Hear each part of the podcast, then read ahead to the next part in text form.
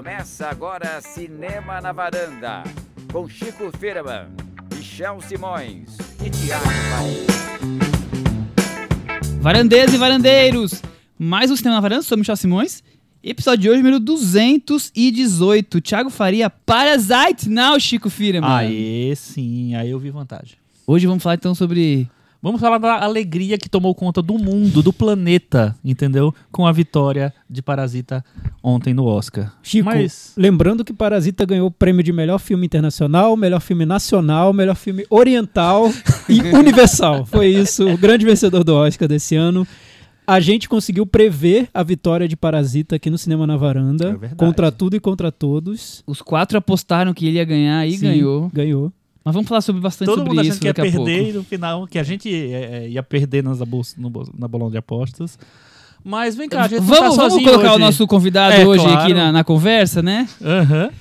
Miguel Barbieri, um prazer recebê-lo. Conta para um ou outro ouvinte que não te conhece, porque acho que são Há pouquíssimos. uns quatro só, Quem é né? Miguel Barbieri no Eu cinema? acho muito estranho fazer isso sem ter uma câmera. Eu quero uma câmera aqui, porque eu acho muito estranho falar pro nada. Falar só pra vocês, Que saber que tem isso? alguém aí Vamos- não somos lado. nada, não somos nada. É, não, é pra quem não sabe, Acho o Miguel é um homem das isso. lives. Por isso que ele tá sentindo falta de uma câmera. Conta pra gente, Miguel. Quantas Contar- lives você faz por dia? Não, por dia- não, eu faço uma live por semana, Aham. toda quinta-feira, às 19 horas. Nas minhas redes sociais, Miguel Barbieri, no, no Instagram, e Miguel Barbieri JR no Facebook. Muito bem. Boa. E o que, que você queria saber? Quanto é- tempo que eu faço Oscar? Quanto tempo que eu vejo? Ah, aí você vai, eu vou revelar a minha idade. Não, Não, posso revelar a idade, mas assim, desde quando você começou a acompanhar o Oscar, que você Ai, cobre? Desde criança, né? Desde criança. Você Sei lá, desde memória? anos 70, 80. ah, o- uma amiga minha, Eliane Munhoz, uma querida, ela lembrou ah, de Rock um Lutador, que acho que é 78, né? 76, 76, 77. 77, é. Talvez seja a minha primeira lembrança, assim, de criança. Talvez tenha sido isso. Talvez tenha sido Rock um Lutador, que na época fez um, grande sucesso. E Foi uma surpresa ter ganho o melhor uma- filme, né? Ah, eu era, assim, foi uma surpresa ter ganhado o melhor filme. Ninguém sabia quem era o Stallone naquela época. E eu tava louco pra ver no cinema. Eu não lembro nem se eu tinha idade pra ver ou não. E não lembro nem se eu tinha, se eu entendi na época, mas enfim. Acho que Rock, o lutador do Stallone, acho que foi a primeira lembrança assim de Oscar. Acho que na TV, porque eu lembro de acompanhar, assim, eu lembro de, de, de criança, de adolescente, de ficar vendo as transmissões, de escutar o saudoso Rubens Evaldo Filho comentando na Globo. ah, e querendo fazer o que ele não querer fazer o que fa- querer não fazer o que ele fazia, né? Mas de trabalhar com isso, né? E é bom porque hoje em dia eu trabalho. Foi então uma eu acho que é- inspiração. Então você acha que Ah, o Oscar, sim, o eu acho que Oscar o e, Rubens é o uma Rubens inspiração é uma para todo mundo, né? É, acho que o Rubens é uma inspiração para todo mundo. Bela homenagem que a TNT fez ele ontem no, no In Memória. Foi legal, foi bem Foi legal. muito Foi legal, legal mesmo. embora os comentaristas que o substituírem não estivessem à altura dele. E, a- e de vocês? Qual foi a, a primeira experiência de vocês com o Oscar? Vocês lembram? Eu lembro que eu gostava de acompanhar o Oscar de efeito especial. Ah, só Eu essa achava- categoria. É, só essa categoria. Eu ficava aguardando. Eu lembro que quando o Exterminador do Futuro 2 ganhou, eu Aham. fiquei muito feliz por ele ter ganho efeito especial e as outras categorias eu não ligava muito, não. Mas eu tenho uma dúvida sobre o Miguel. Miguel, é. É, mas é criança, Criança, Miguel. né? Eu tinha, sei lá, 10 anos. Eu queria ver filme de efeito especial. Aposto que tem muita gente que vê o Oscar pra saber se Vingadores vai ganhar, se não vai, enfim. Então, peraí, deixa eu Mas, fazer, Miguel, eu queria uma pergunta pro Miguel, aqui. rapidinho. Peraí, o Miguel Hum. viu o Stallone. O, O Thiago, viu o Schwarzenegger. viu o Schwarzenegger, é. Então, pela lógica, o Michel viu o Jean-Claude Van Damme. Não, não, Não, porque a minha idade não é tão Oscar. jovem Mas não assim. teve isso É no Bruce Willis? Tá? Bruce Willis, talvez, não sei. A Chris pode Chuck Norris. Tenha visto o Bruce Willis, né? Eu, minha primeira lembrança, assim, é do Império do Sol, do, do Spielberg, assim. Spielberg, sério? sim, É, é, uma é. boa lembrança. é, é. Daí que eu lembro, assim, acho que de chamar a atenção de uma criança até ali, Christian em volta do Bale, é, Oscar, foi a é. primeira coisa que me... É. Primeira lembrança que eu tenho, assim, de, de Oscar. Isso é 87. Por ali. o- e a festa em 88, 88. Eu É, lembro que eu vi no é. cinema esse Eu filme, devia ter mas eu acho que eu era O muito Thiago- novo pra ter visto. Não, eu não, não, eu- eu vi. nem tinha visto o filme. Eu Eu nem vi tinha no Cine visto. Paramount. Olha só, Cine Paramount, gente, aqui em São Paulo, ali na Brigadeiro. Tinha, é, que eu depois virou o, o teatro, né? O Teatro Abril, depois o Teatro Renault. Ah, era ali o Cine Era ali, era ali. Era o ah, é um espaço enorme, era né? enorme, era um, era, um, É. era um complexo, né? Nem se falava essa palavra na época, mas era um complexo de cinemas chamado Paramount. Paramount. E tinham várias salas. Eu lembro que eu vi Império do Sol Olha. ali. é. O meu também foi esse Oscar de 87 para 88. É, eu lembro que eu vi o compacto já na Globo no dia seguinte.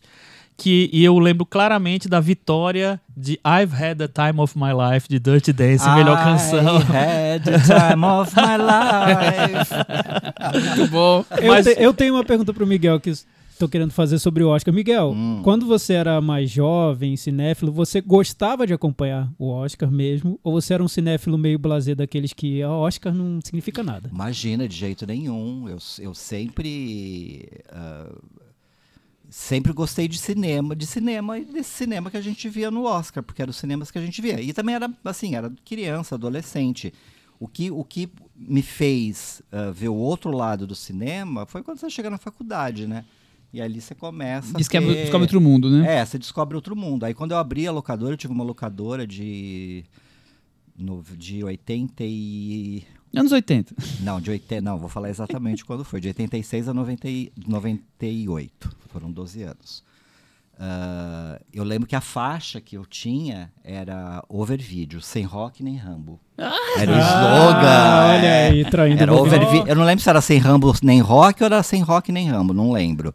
Mas era a faixa que a gente tinha. Então, assim, era uma locadora voltada para filmes que não eram rock. Os filmes Rambo. alternativos, Então, né? se E é você- engraçado, porque foi justamente que a minha primeira do- lembrança do Oscar era justamente de rock, que depois eu não queria ter na minha locadora. Olha só. Teve a atração e a repulsa.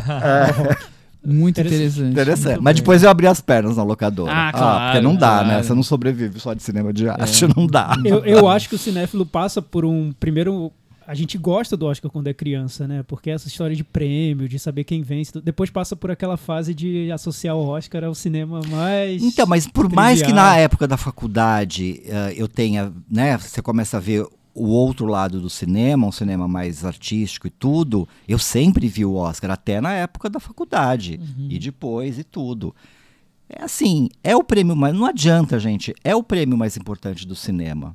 Pode falar o que quiser, entendeu? Cannes é importante, Berlim é importante, Veneza é importante.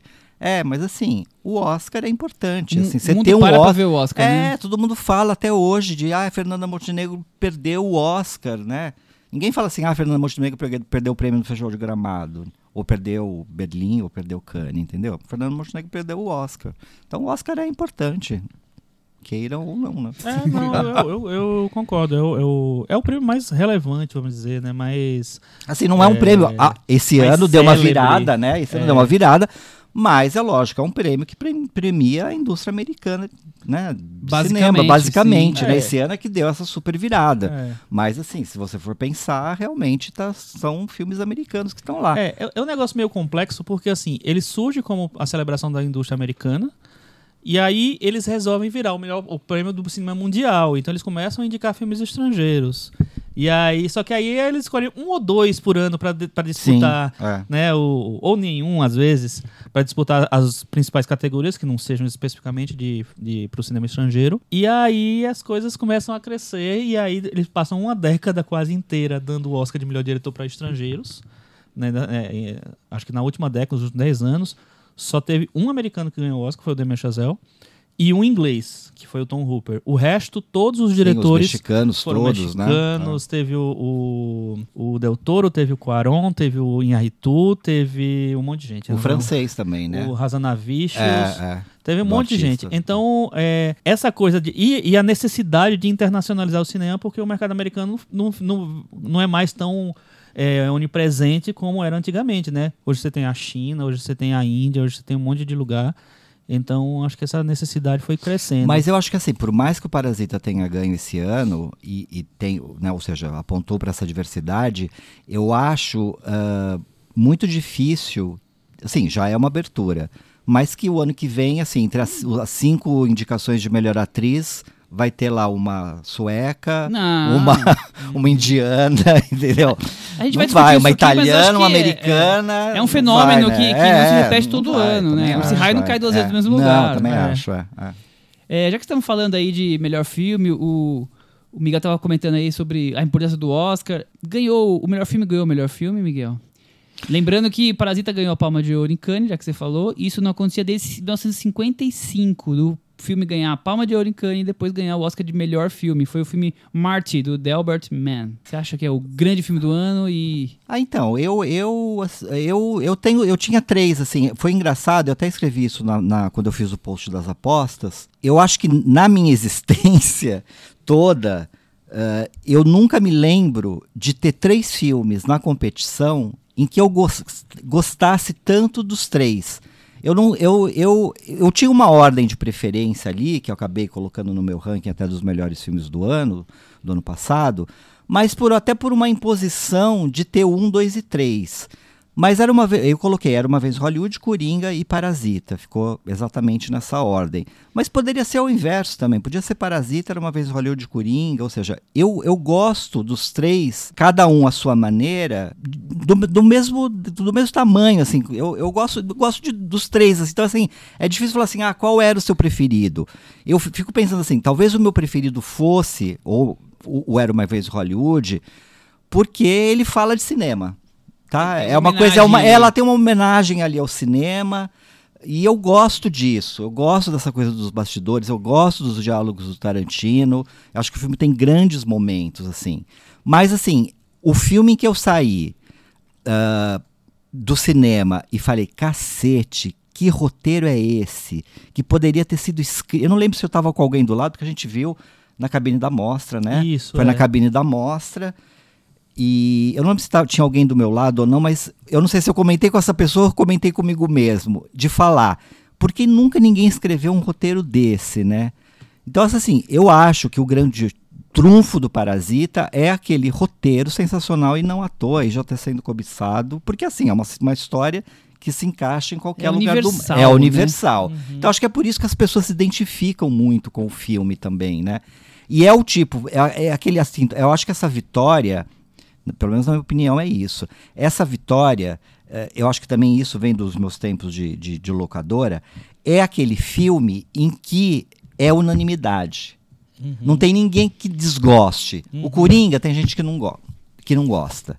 Né? O Era Uma Vez Hollywood, Thiago não gosta do final. Agora eu acho Miguel, brilhante. É. Eu, Já não, tô entregando é, aqui. final, realmente, mas você tá certo. Né? Não, é ótimo. Então, eu e, né, tem tem tô falando desses três que são os meus preferidos. O era o, o 1917 também, que tava ali, né, na, né, entre um e o outro. O 1917 tem gente que fala assim: "Ah, não tem roteiro nesse filme", que o que é a técnica dele que Que prevalece. que prevalece. Agora o Parasita não tem contraindicação, não tem. As pessoas gostam Todo do filme, gosta. todo mundo gosta. Todo mundo gosta. Então, assim, é, é isso, assim, essa vitória vem através disso. É. Eu vi pelas minhas redes sociais quando eu postei que ganhou. Merecido, merecido, merecido, merecido, merecido, merecido. Quase É. não tem contes- contestação, né? E é isso, é, um- é uma, é uma coisa universal, assim. É, é- é por isso essa comoção das pessoas e esse apoio das pessoas ao Parasita, porque é uma história que pode se passar em lugar, em qualquer lugar do mundo, né? Acho que vale a pena a gente discutir uma questão que o pessoal estava até comentando nas redes sociais do Cinema na Varanda, que é, acho que foi um fenômeno diferente do que aconteceu com o Green Book, né? Porque o Green Book, a gente falou muito aqui que talvez a vitória seja resultado daquela votação do time do meio, né? Não, não gostei desse, não, filmes muito polêmicos no ano, não, não é esse, não é esse, e aí deu o Green Book. Eu acho que o Parasita é um fenômeno diferente para essa vitória, né? O que, que vocês acham? É, eu acho que tem, um, tem várias coisinhas. Primeira coisa, o ano passado, a gente também teve um filme estrangeiro que chegou muito forte na reta final, que foi o Roma. Ganhou, inclusive ganhou quase todos os prêmios iguais ao Parasita, só que perdeu o melhor filme. É, só que naquela, naquele ano, o ano passado, Roma era o inimigo de Hollywood, porque ele era Netflix tentando roubar o Oscar dos grandes estúdios, dos estúdios, do cinema tradicional. Chico? Eu acho que era um, um, um dos problemas, assim. E eu, eu, essa é a primeira coisa. A segunda coisa, eu concordo totalmente com o Miguel. É um filme. O Parasita chegou na reta final sem, é, sem contraindicações. Sem contraindicações, né? Porque, o to- é, além de todo mundo gostar, é um filme que agrada em vários aspectos. Tecnicamente, quem, quem observa mais a direção, a montagem, a fotografia, encontra um grande filme ali. Você encontra um roteiro que dá aquela, né, cara, o que, é que ele fez e tal. Você encontra um elenco de atores é, difícil de você en- en- encontrar um conjunto daquele jeito. Então é um filme que agrada em todos os aspectos. É um filme que fala com todos os públicos. Exato.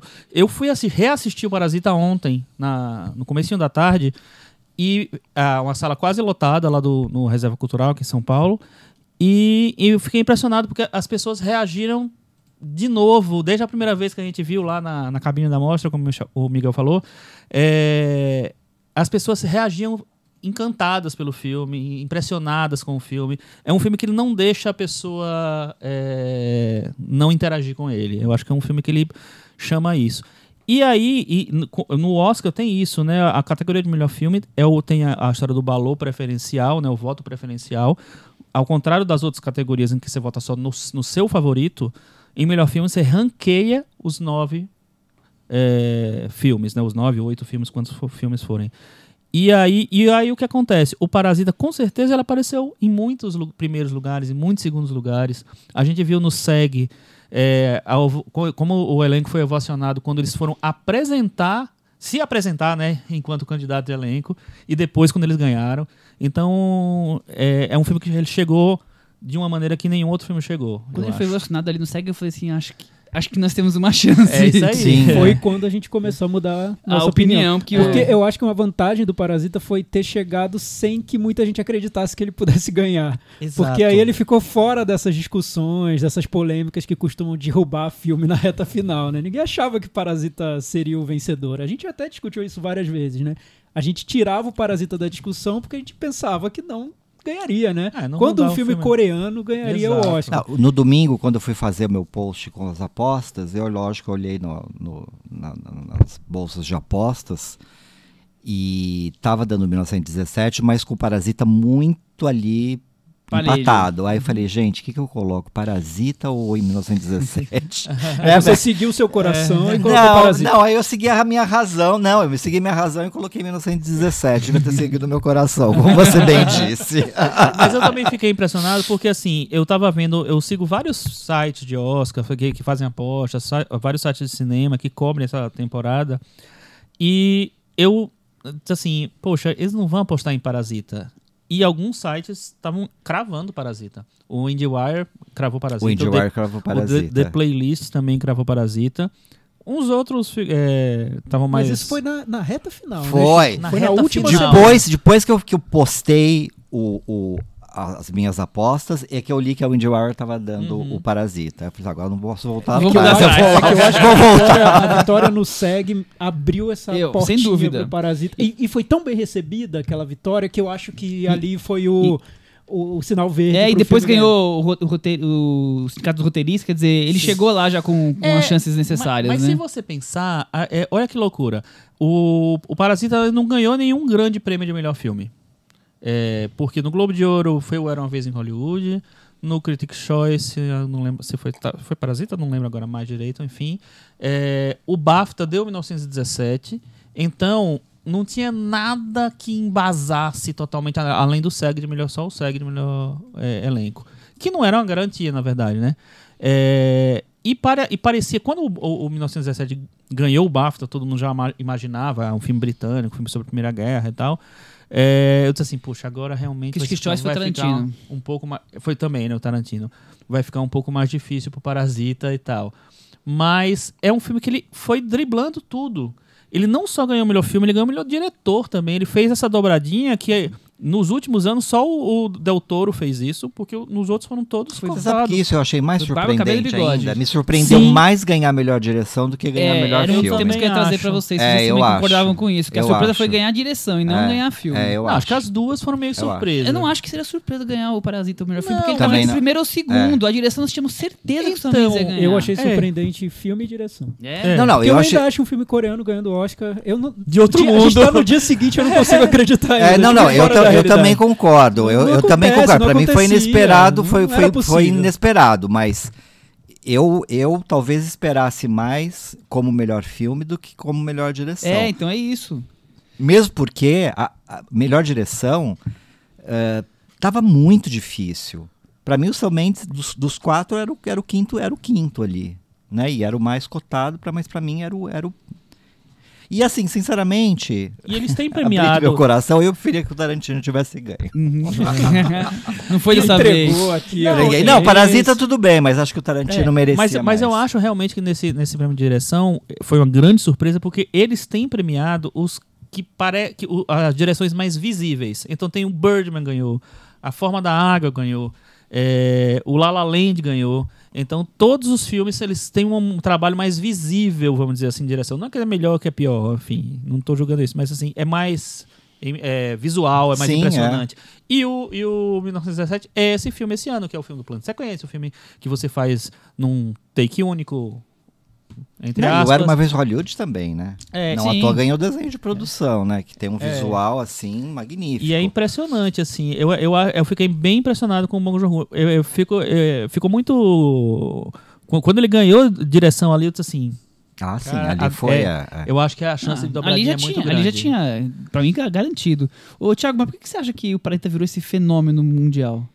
É o K-pop que tá tomando conta? é Então, o per- filme? perguntaram pro Bong Joon-ho no tapete vermelho e a resposta dele eu achei muito boa, porque ele disse, e é simples, né? Super simples a resposta, porque ele disse que é um filme que surpreende muito o espectador. Você entra no filme sem saber o que você vai encontrar e o filme vai te surpreendendo de um jeito que você termina a sessão extasiado e tudo. E isso é, é um elemento, a surpresa é um elemento que sempre funcionou muito bem, vi de Hitchcock, tantos diretores é, mestres do cinema, e que o Bong Joon-ho faz com, com gosto, né? Você assiste ao filme sendo vendo o filme puxando seu tapete de 10 em 10 minutos. Isso Exato. eu acho que pro cinéfilo é um filme que pega porque ele é muito bem dirigido, você nota as referências do diretor, você sabe que o cara ali tem controle de tudo que ele tá fazendo, e pro público que não é cinéfilo, ele pega pelo prazer de, de, de assistir aquela história com várias surpresas. Então ele consegue chegar a todo mundo. Eu acho que o fenômeno é justamente isso. É um filme em que é um casamento de crítica e de público. Ou seja, a crítica não falou mal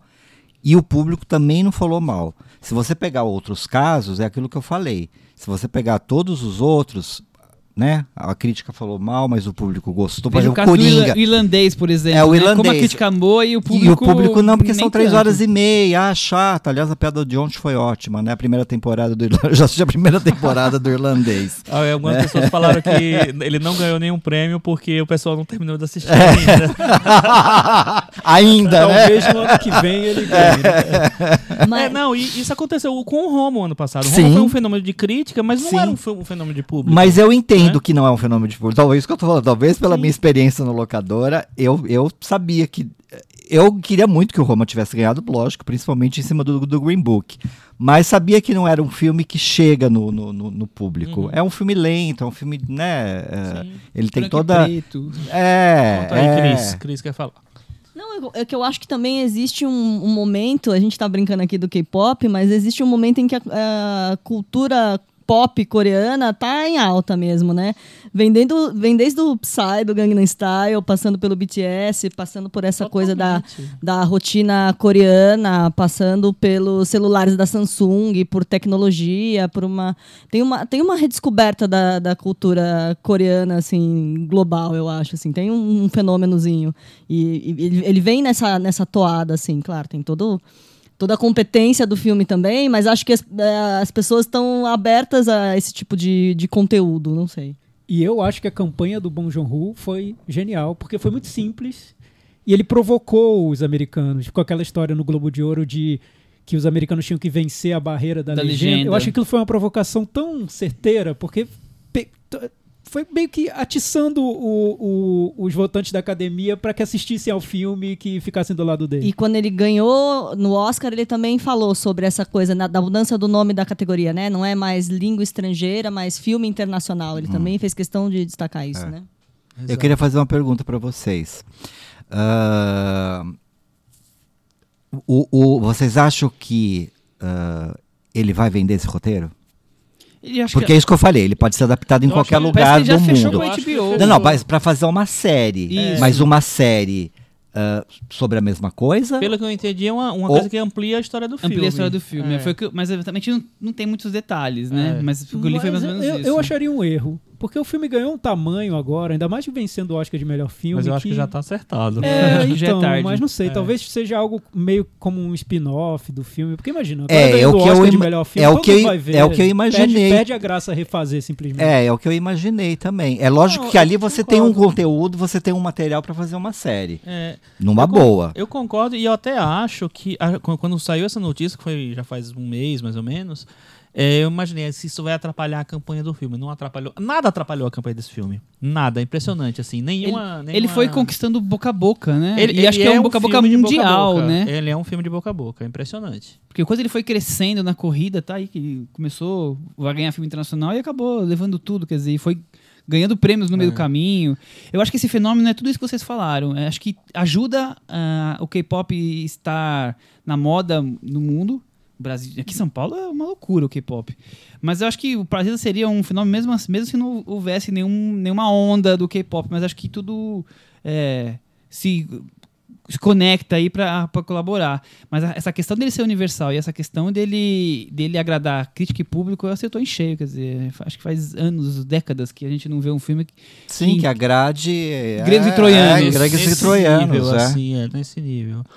É, eu, eu acho que isso é, deixa o filme. E é engraçado, né? Assim, totalmente- de não ser um filme americano, né? Uhum. né? Ele É, destruiu é todas isso- as barreiras. né? É, é, ou seja, de, de agradar eh, todo mundo e de não ser falado em inglês, né? Isso é sensacional. Eu acho incrível, né? Ô Chico, é, num dos discursos, o discurso, aliás, que ele ganhou melhor direção, ele fez uma reverência ao Scorsese e também é, elogiou, comentou sobre o Tarantino. Tarantino, que inclusive é um- uma das pessoas que mais levava o nome dele É, pros, dos pro- filmes anteriores pro pro mundo. Ocidente. O que, que você achou desse momento Eu achei lindo, achei super generoso, achei um momento incrível. Aliás, tudo que ele faz é, é- é bem generoso, né? Ele é um cara que ele é. Ele, naturalmente ele é do povo, vamos dizer assim. Então, quando ele, ele aproveita o momento dele e faz uma brincadeira, ah, achei que eu ganhei o filme internacional já- já tava tranquilo, ia só curtir e tal, não sei o que lá. Aí vai e ganha. E aí ele vai faz uma declaração de amor ao, ao Scorsese, aos filmes do Scorsese, é, que inclusive está totalmente desprestigiado, vamos dizer, né, esse ano no Oscar, né? Não tinha chance em nenhuma categoria, tava lá mais para completar a lista e tal. E aí, as- aí isso faz com que um- o- a plateia inteira levante para aplaudir o Scorsese. Pô, que coisa linda, eu achei maravilhoso. E quando ele cita o, o Tarantino, eu acho incrível também, porque ele, ele tá agradecendo um cara que realmente divulgou Sim, ele é, antes divulgou ficar ele antes dele ficar famoso, é, pro é. resto do mundo, É. né? Eu adorei. Al- Algo a comentar, Thiago? Não, Esse foi grande meu momento? momento preferido do Oscar. Eu achei muito legal. Poxa, o Scorsese ali esquecido na festa, praticamente. Tava- já vi- dormiu. virou meme, né? Porque É, dormiu ali dormiu. enquanto Mas o Eminem dormiu tava mesmo? cantando. Dormiu, É, é. cochilada, deu aquela- Cochiladinho. Mas quem não deu, né? Naquela performance Aliás, acho que tão foi- chata. foi o- não, aquilo não, foi- aquilo ninguém entendeu. Ninguém não, entendeu, né?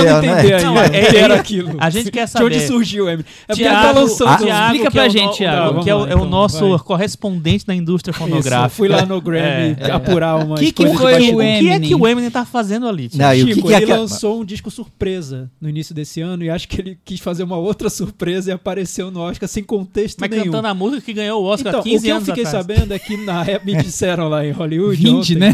é que ele quando essa música tava, tava ali na, na discussão do Oscar, o Eminem não se apresentou. Não se apresentou. E aí decidiram depois fazer essa Ah, justiça e trazer. Que é, desculpa, mas, mas- foi uma rapada Mas é uma louca. justiça de entre 15 e 20 anos Não entendo, atrasada. pergunte. eu preferiria que tivessem dado o Oscar pra Fernanda Montenegro hoje. né? Chama reparar, né? Vamos reparar, vem cá, né? É, Chega é, pra é, corrigir, vamos fazer várias coisas. não, decidiram Mas chamar o eles, Eminem. eles inventaram um clipe que era sobre filme de momentos musicais Não, e o clipe, cá entre nós, muito mal montado, né? Gente, muito mal montada. relevantes, né? Algumas ali perdidas. Nossa, não, muito mal montado. Aquilo achei assim vagabundo. Ao contrário do número de abertura da Janelle Monet, que eu achei muito bonito. Ela é ótima. É, eu achei muito bonito. mas aquela montagem com as, nu- com as músicas, os filmes, eu achei assim de uma preguiça. É, e- Miguel, é, isso me incomoda ainda mais, porque concordo com o gênero Miguel que você falou, pensar que o prêmio honorário do ano, que foi pro David Lynch, não foi apresentado. Sim, porque agora é. eles não apresentam mais o, o, o diretor, o, o diretor, o ator, o, quer dizer, o honorário. Quer dizer, em vez de ter um momento de celebração de um, um grande pessoa da, da- do cinema, faz aquela porcaria. Nossa, Não, e E depois toca o Eminem né? que, tipo, metade do, do público não sabia nem quem era. O Metade do prêmio público do ama. David Lynch foi entregue numa realidade paralela Que nós não vimos. que a gente não Não, viu. mas, mas o mais louco é que antes, ele- quando eles começaram a fazer isso, eles reservavam um, um minutinho da, da Sim, cerimônia pra é. dizer, ah, ganharam os honorários X, X, X, X, aí os X e X estavam lá Mas na plateia e no, no negocinho Mas o Lynch, não, o Lynch não tava, mas tava a Dina Davis e tava o Wes Studio. Sim, sim, Ah, sim. então, Mas é, então, tipo, é verdade, é, eles acho citaram, que o eles Lynch acho que citaram, não então quis fui eu ir, que né? Mas, passei. mas assim, ent- até poucos anos, a pessoa ia lá, fazia o Sim. grande. Era o momento que todo mundo parava, levantava, ficava de pé, aplaudia, Claro. E reverenciava. tem, tinha era aquele prêmio. Como era o noite. nome daquele prêmio? Irving Tauber, É o não é? Ivan Tauber, que é, É. o, que é o do... Então, mas tinha esse momento o Irving Tauber, que não tem. É, faz não, tempo que não é porque, tem. É porque agora ele- ele- eles de- deixaram numa festa parale- paralela. É o... E- Eles estão cortando pra Governors ficar Ball. mais rápido. É, e eles mas- cortam as coisas erradas. Então, e mantêm Eles cortam- não, Então, é, Michel. tipo, podia cortar o, o- o- Esse clipe horroroso. O clipe, esse o E clipe esse horroroso. ano teve um negócio muito louco, né? Porque eles fizeram o seguinte: eles não apresentaram os clipinhos de cada indicado. E É verdade, aí, dos at- no, é, no- dos filmes dos né, que filmes. eles fazem. é. Só que aí, nos atores, no- no- na- nas categorias de ator, eles falavam o nome do ator, aí vinha o clipinho. Falavam o nome do ator, o clipinho e tal. Aí acabava, aí vinha um clipinho geral com todos eles de novo em várias cenas. E depois, a pessoa que estava apresentando falava o nome de novo deles Foi muito louco. pra anunciar. Então era uma... bi- um Era uma mais né? longo, Não, ficou né? gigantesco. Eu imagino minha avó assistindo, deve ter tido um. Eu- um Eu tive um mini infarto, vou ser sincero com vocês. Porque tinha bastante gente em casa e tudo mais. E aí começou.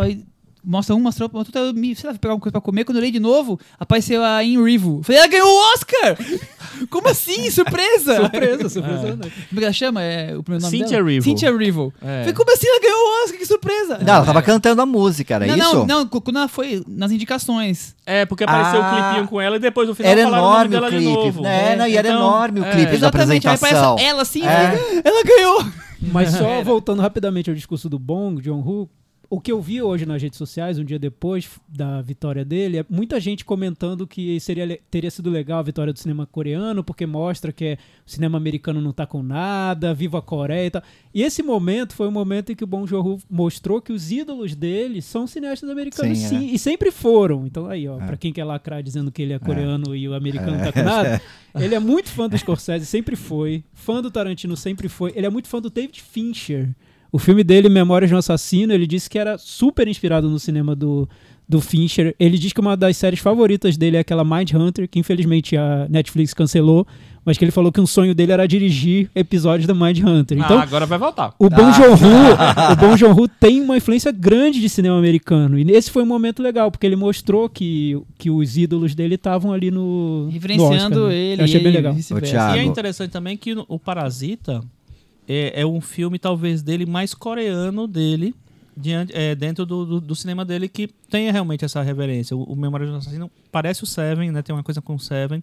Os outros tem filme de monstro, né? Tem filme de. O, o- sei lá, esqueci o nome daquele do O trem Mother, lá. Que é o Mother, o. Expresso da Manhã. É. Então, esse, é, Manhã, esse é muito razão. mais coreano, né? E, é- e se tornou mais universal. Que louco, né? Eu quero saber do Thiago, o correspondente do Grammy, da apresentação da Billie Eilish. Eu gostei.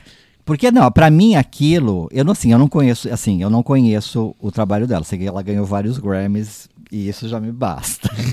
Mas cantando Yesterday, assim, acho que can- qualquer cantora que vai no The Voice Brasil é melhor do que Concordo, ela. concordo. concordo, Biga. Eu gosto dela, mas não teve nada a ver com o estilo dela. Ela faz um estilo meio mais rebelde, usa Tá vários elementos de música eletrônica e tal. Ela foi ali e fez uma performance que a Vanessa da Mata poderia ter feito, né? Sim, é, Achei porque qualquer não gosta da coisa. Vanessa da Eu Mata? Gosto, então. A Vanessa da Mata, ou, sei lá, qualquer cantora de barzinho. Acho, acho que foi, foi, foi competente, mas poderia ter sido qualquer um. É que o Oscar tenta trazer essas figuras do mundo pop pra conseguir a Audiência. maldita audiência que eles estão perdendo ano a ano. conseguiu, Exato. né? Rejuvenescer a Exato. audiência. O que eu não né? entendi foi qual é a conexão entre os fãs do Eminem e os fãs do Oscar. Ah, Tem alguma não, conexão gente, aí que eu não Mas sei. você qual. reparou que metade do público estava cantando junto com ele? Quer dizer, É muito louco. tem isso, né? Não É, o público mais jovem. Não, e é aplaudiram, fã, é, né? E aplaudiram. porque aquela música explodiu. Tanto que quando a Unidos, comentarista da TNT falou assim, nossa, que momento maravilhoso, que, que, que bonito, que... Eu falei assim, só ela e os as pessoas que estavam na plateia, porque É, quem é que, eu- é assistindo... que eu acho que lá no- nos Estados Unidos, essa é uma das músicas que ganhou Oscar nos últimos anos, que mais fez sucesso no mercado, assim, de tipo, de ter vendido single. Então, mas tal. Cosado, será que a pessoa que tá dirigindo o Oscar não pensa nisso, que, o- que não é pra olhar só pro próprio umbigo, que tem Pois é. milhões de pessoas do mundo assistindo, né? Coloca o Rick É. Martin cantando Não. Live La Vida Louca e vamos pra festa, né? Não, e outra coisa, voltando pra esse negócio do- da- das coisas que deixaram a festa um pouco mais chata, eu achei, é, esse ano eles inauguraram o apresentador do apresentador, né? Porque tinha, por exemplo, o, o cara lá que fez o musical lá da Broadway. É, no meio da plateia, Miranda, falando, é. porque não sei o que, sei o que lá, é, e aí é. vai e apresenta o cara que vai apresentar a música que vai ser tocada. Não, eu achei. Isso aconteceu absurdo. várias E- vezes. E, Chico, eu não aguento mais Hamilton na minha vida. É, Acabem com esse fenômeno. Acabou. Todo mundo já viu. Não, eu mas nem vai fui pro lá e cinema! Não, vai é pro isso. cinema! Espero que seja o novo Cats. Espero que seja o novo Cats. Eu acho que em E a resumo. piada do Cats? Foi muito boa. É, Eu gostei. boa, Eu ri. Eu achei boa. Eu Eu achei uma piada que funcionou. É, eu também achei legal. Porque, Mas- né, zoou do, do, do desastre. Eu achei É. legal. Um, desa- um desastre garantido ali, né? A, a Rebel Wilson já tinha detonado o Cats no BAFTA e aí ela repetiu agora no, no Oscar. Mas em resumo, eu entendo que o Oscar tenta buscar no pop musical uma forma de rejuvenescer seu, o seu público, né? E aí tem Elton John. Como melhor música? É, exatamente. É, Eu quero saber né? a sua opinião. Já que estamos falando não do, sei, do clipe eu- musical, Eu, eu, eu, eu, eu, eu achei todas as músicas, até do Harriet, que falaram tão bem, eu achei tudo tão morno. Eu achei as apresentações tão mornas. E a do Elton John, que eu achei que eu fosse assim, vibrar, porque eu até gosto do Rocketman, acho até que foi injusto com várias, poderia estar em várias categorias ali no Oscar e só pegou melhor canção. Mas nem o Elton John me deu uma brochada também, assim, sabe? É, não achei empolgante, também não achei achei fraco. emocionante, achei fraco. Eu achei fraco, tudo fraco. Achei as músicas, é, músicas bem chatinhas esse ano, Né? né? Nossa. É. Nenhuma- Terríveis, nenhuma se salvava, terríveis. né? Aquela do Toy Story. Não, Ah, é chato. bonitinha. E- E e é a do- bonitinha, mas aque- foi um número tão xoxo. Miguel, bonitinho, mas A, ordinário. do- a né? música do Elton John tem discos que tem 12 músicas melhores que aquela música. Sim, Sim, Que é, música é aquela? De onde ele sim, tirou aquilo? é. Pega uma música de lá do B que ele não É, gravou em é. 1975 e lança agora. É, mas uma acho. porcaria de música. Não, e a E música... a do Frozen 2, lamentável aquela música. Mas acho que talvez unknown. foi uma tentativa de ter uma figura pop forte ali no palco. Acho que De quem? O Elton John? É, e aí foi muito bonito, vai ele com, Não, com eu seu acho chip, bonito. burn it out, eu já né? vi, Acho no, que na- foi eu tô isso. vi nas redes sociais, talvez tenha sido o artista que mais as pessoas queriam tirar foto, viu? Bandeiras com ele, acho que o Eminem tava com ele também. Então, assim, é, é um, Imagina né? a próxima parceria Eminem e Elton Ele- John. Eles já, eles já cantaram juntos. Ah, é? Já. Que incrível. Porque o Eminem tinha, é, ti- tinha essa pecha de ser homofóbico e tudo, pra tentar limpar essa barra, ele fez parceria com o Elton John. Então, ah, esse é um tipo o dis- capítulo da tipo história o do discurso Eminem. do Rockin' Phoenix. Exato, é por aí. O Cris, é, esse Oscar conseguiu ser o Oscar das minorias? Não, né? Nem de longe. Eu acho que eles apostaram em dar essa. Causar essa comoção com o Parasita para tirar um pouco o foco de, de outras discussões. A gente teve aí a, a Natalie Portman fantasiada com uma capa que tinha o nome das, das diretoras, né? Que não E- foram indicadas. Que não foram indicadas. É, eu tava achando que dava pra, pra Greta Gerwig beliscar aí roteiro e não deu, foi pra Jojo Rabbit. Então, enfim, eu acho que eles apostaram mesmo em vamos ficar com o Parasita, que tá bom, já vai ser uma forma de, de contemplar uma, uma espécie de minoria, e eu acho que foi isso. Eu acho, acho que eles têm um limite, né? É, é, um, um- limite, eu po- eu posso ser legal, eu posso ser diverso, eu posso ser é, bom cidadão, até o resto deixa, deixa pra mim, né? Eu- E, e, Chico, você estava falando de apresentador e, e essa ideia de não ter apresentador de novo? Funciona? Ou saudade de Billy Crystal? Como é que é? a Olha, eu acho assim, eu acho interessante, eu acho que, eu acho que funcionou o ano passado. Né? O ano passado acho que foi uma festa mais ágil, a gente antes não estava também, é, não sabia direito como era, porque nun- nunca tinha tido, então... é, esse ano, com essas mudancinhas que eles fizeram, com o apresentador do apresentador, com não sei o que lá, pra mim eles engessaram a festa, isso era muito chato. É, eu acho que eles precisam arrumar um formato. Eu acho que pode continuar sem apresentador, mas... Acho que precisa de direção, né? precisa. Eu, Eu acho acho que, verdade, que precisa de uma ruim. direção ali. A direção É. foi muito ruim. Foi né? muito ruim e se refletiu, né? 20% a menos de audiência. Sim, é. 20% é muita coisa. É, é a- o Thiago, é a melhor premiação, mas com uma festa nem, nem tão empolgante assim. Não, mas é porque oscila muito, né, o prêmio. Dependendo do apresentador, fica mais engraçado ou fica bem fraco. Tem performances ali musicais. Eu achei todas muito. quase toscas mesmo. Teve uma da superação. Milagre da Fé que Nossa. parecia uma, uma rampa do Niemeyer com o povo do coral e uma mulher cantando. Pô, já não tem nenhum. nem- não estão pensando no espetáculo, né, da apresentação. Você vê um Grammy, tem todo aquele. Eles planejam a, a apresentação para que fisgue a audiência. No caso É, do Oscar é muito burocrático, é muito Talvez fraco. eles tenham pensado na, na- da- das cinco indicações, das cinco músicas. Talvez eles tenham pensado um pouco mais na do Frozen, que eles fizeram aquela brincadeira Sim, de cantar essa, em essa eu achei várias, interessante. em Essa eu achei várias interessante. línguas. Faltou português, né? É. Mas enfim. É, tem polonês. legal essa é brincadeira. você achei pegar bre- todas é, as versões, É. várias todas as versões do, do internacionais. é, eu achei interessante. Mas ao mesmo também. tempo você destaca uma candidata, você está entregando um prêmio para aquela categoria, você destaca uma candidata, já você, você, uh, traz ela para um outro plano, né? E aí as outras ficam meio para baixo. No final, nem ganhou ela, enfim. Mas A é- apresentação que alívio, do né? coitado do Randy Newman cantando a música do Toy Story parecia festa infantil, né? Aquele Parecia. piano com umas nuvenzinhas azul e ele tocando Puxado, e dura né? dois minutos e acabou. Puxado. É, Não sei, faltou um trabalho ali pra deixar o, a- o espetáculo interessante. É, que é uma coisa que eu acho que no Grammy, talvez é por pelo ser uma festa de música, as- a- os números funcionam melhor. É, são músicos mesmo cantando. Se, tudo bem, porque o Randy Newman é músico também, enfim. Mas eu acho que tem uma, uma espontaneidade que pega mais, talvez, não sei. Teve um momento musical que eu gostei que foi quando apresentaram as trilhas dos filmes, que tinha uma. Uma, Uma maestrina, maestrina, é, Ah, que- esse é, momento foi é. legal. É. super imponente, Bem loira, né? Foi É, legal mesmo. é. Foi É. interessante, eu gostei. É, isso foi bem legal mesmo. Miguel, vamos falar de Brasil no Oscar. Hum. Democracia em Vertigem indicado a, a documentário não, não conseguiu ganhar, acabou ganhando o American Factory. O que, que você acha? Da premiação do American Factory? Eu acho que foi justíssimo. surpresa. Não, eu acho assim, eu acho. eu- eu- é lógico que Era- como era difícil, brasileiro. o não, eu acho, eu acho, eu acho que como brasileiro, é lógico que a gente tem que torcer.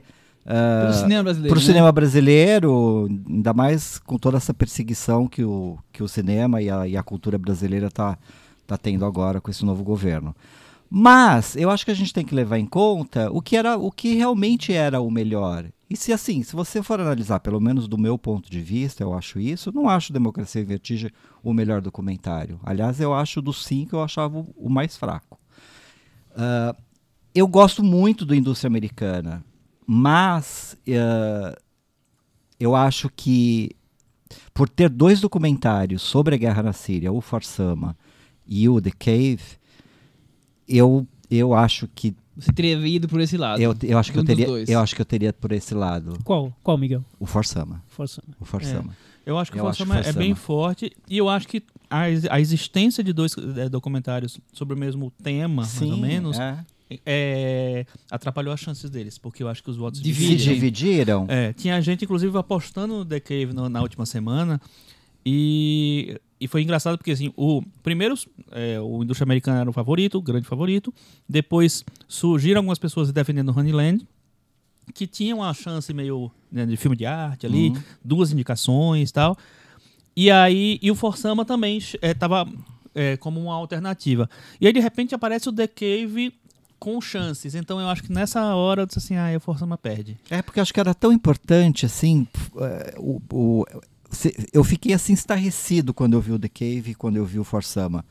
Porque a gente não tem ideia, né?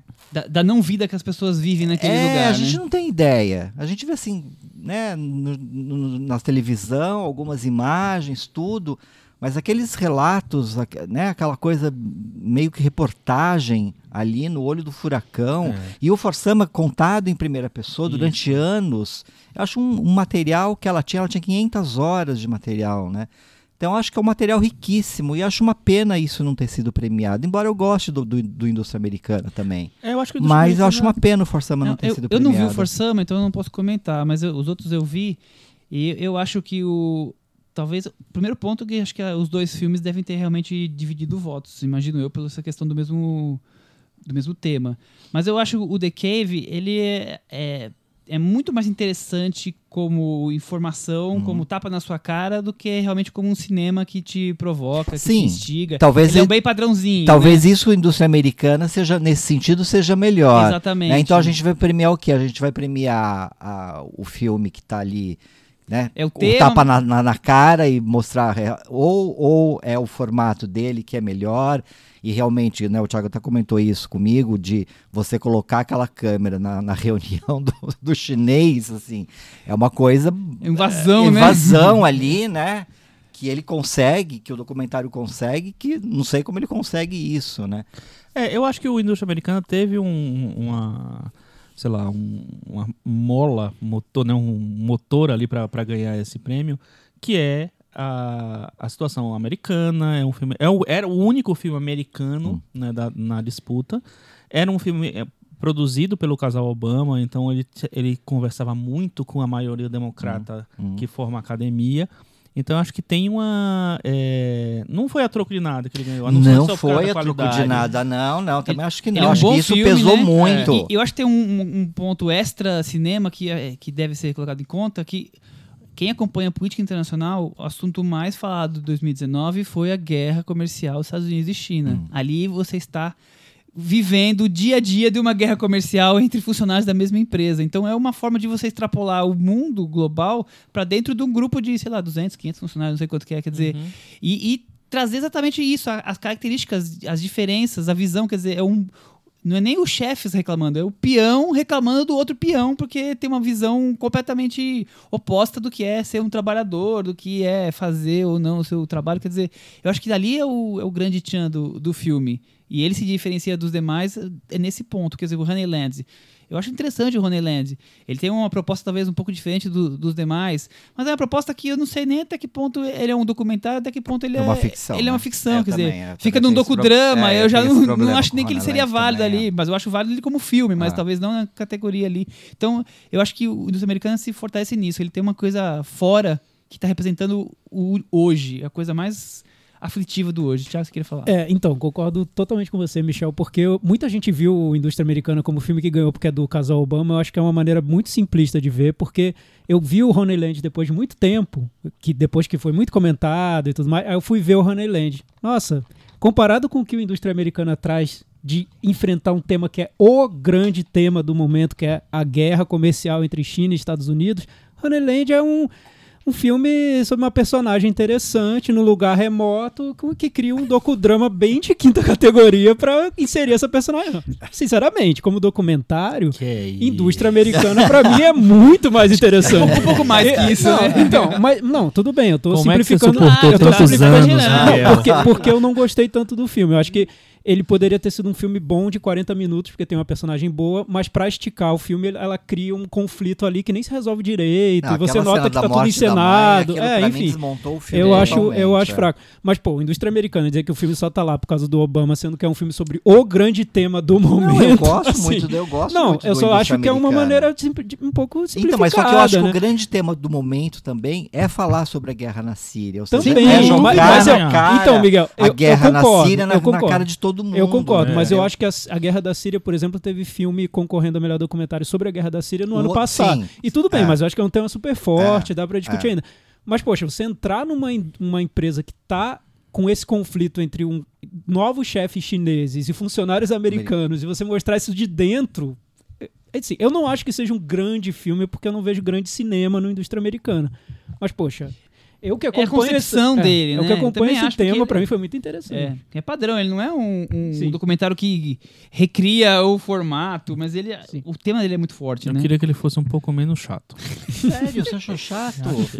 Nossa, eu não achei. Eu fiquei tão envolvido ali com a história. É, Cris, agora você, por favor, que deu uma aula recentemente sobre cinema e edição, conta pra gente como é que foi essa vitória, talvez surpreendente, talvez não pra você. Conta pra gente o prêmio de edição do Oscar. Algumas pessoas ficaram um pouco surpresas que o Ford versus Ferrari, que estava ali só para completar, ganhou dois prêmios, né? Um prêmio de, de som e o prêmio de melhor edição. E o, o que eu estava lendo, e até é, Parasita tava, tinha ganhado o sindicato, né, dos editores. Então, a- surgia como franco favorito, mas eu tava lendo muitas coisas dizendo que na, na curva final, Ford versus Ferrari podia ultrapassar. Na, na bolsa de apostas ele estava em primeiro, todo É. mundo estava apostando nele. E, e, e- e por que isso? Porque ele é, pelo que eu li, assim, é muito pelo esforço, vamos dizer assim. Pelo, pela dificuldade de edição, seria, nesse, nesse, caso. É, as corridas foram filmadas de modo a reproduzir como é a tal corrida do Le Mans. E eles filmaram em cinco locações diferentes na Geórgia. A largada foi filmada na, na Califórnia, a largada e a chegada na Califórnia. Então eu acho que essa é uma categoria que tem uma preocupação em dar o, o tamanho desse esforço, eu acho. Assim, se você olhar o retrospecto aí de anos 2010, tem muita essa esse casamento de edição com som. Então, por exemplo, você tem é, Mad Max ganhando, você tem Whiplash, Até o Último Homem, que também é um, é um filme meio atípico na corrida naquele ano, mas ele tem uma sequência de, de guerra ali e que envolve sincronização de som tal, que é muito pesada. Então eu acho que o Ford versus Ferrari é, ganhou, ganhou nisso. Assim, ele teve uma, uma captação muito trabalhosa, uma vontade de reproduzir o, a época muito forte. E, e acho que essa dificuldade mesmo que, que, que eles deram conta que, que ganhou, que ganhou de Parasita. E aí, e nessa categoria já ganharam filmes, como você falou, né? Eles, eles têm essa, essa pegada de dar prêmios para filmes que a montagem tá mais evidente, vamos dizer assim. Matrix ganhou essa, é- é- essa categoria. É, a única vez que eu acho que foi um negócio meio estranho foi Forrest Gump ganhar essa categoria de Pulp Fiction. Né, que é um filme essencialmente de montagem. Mas Forrest Mas- Gump também tem muito. Não, tem, muitos- tem muito, tem muita, muito. ação, é. muita narrativa, muita trama, né? Mas muita tem isso, né? Elipse e tudo É. mais, né? Traffic, Falcão Negro em Perigo, sabe? Esses filmes que tem essa pegada que é, que é o filme de filme de carro, o filme de guerra, o filme de, sabe, o filme que tem barulho, o filme É, eu, lá. acho, eu acho que tem essa ligação com, com o som muito forte, né? Guerra ao terror. ganhou. Exato, porque ele é, é, também ganhou a categoria de edição de som, então é muito fu- fundamental, assim, som, né, bastante trabalho de som, Uhum. ganha edição também.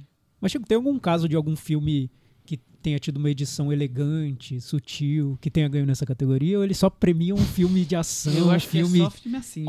né?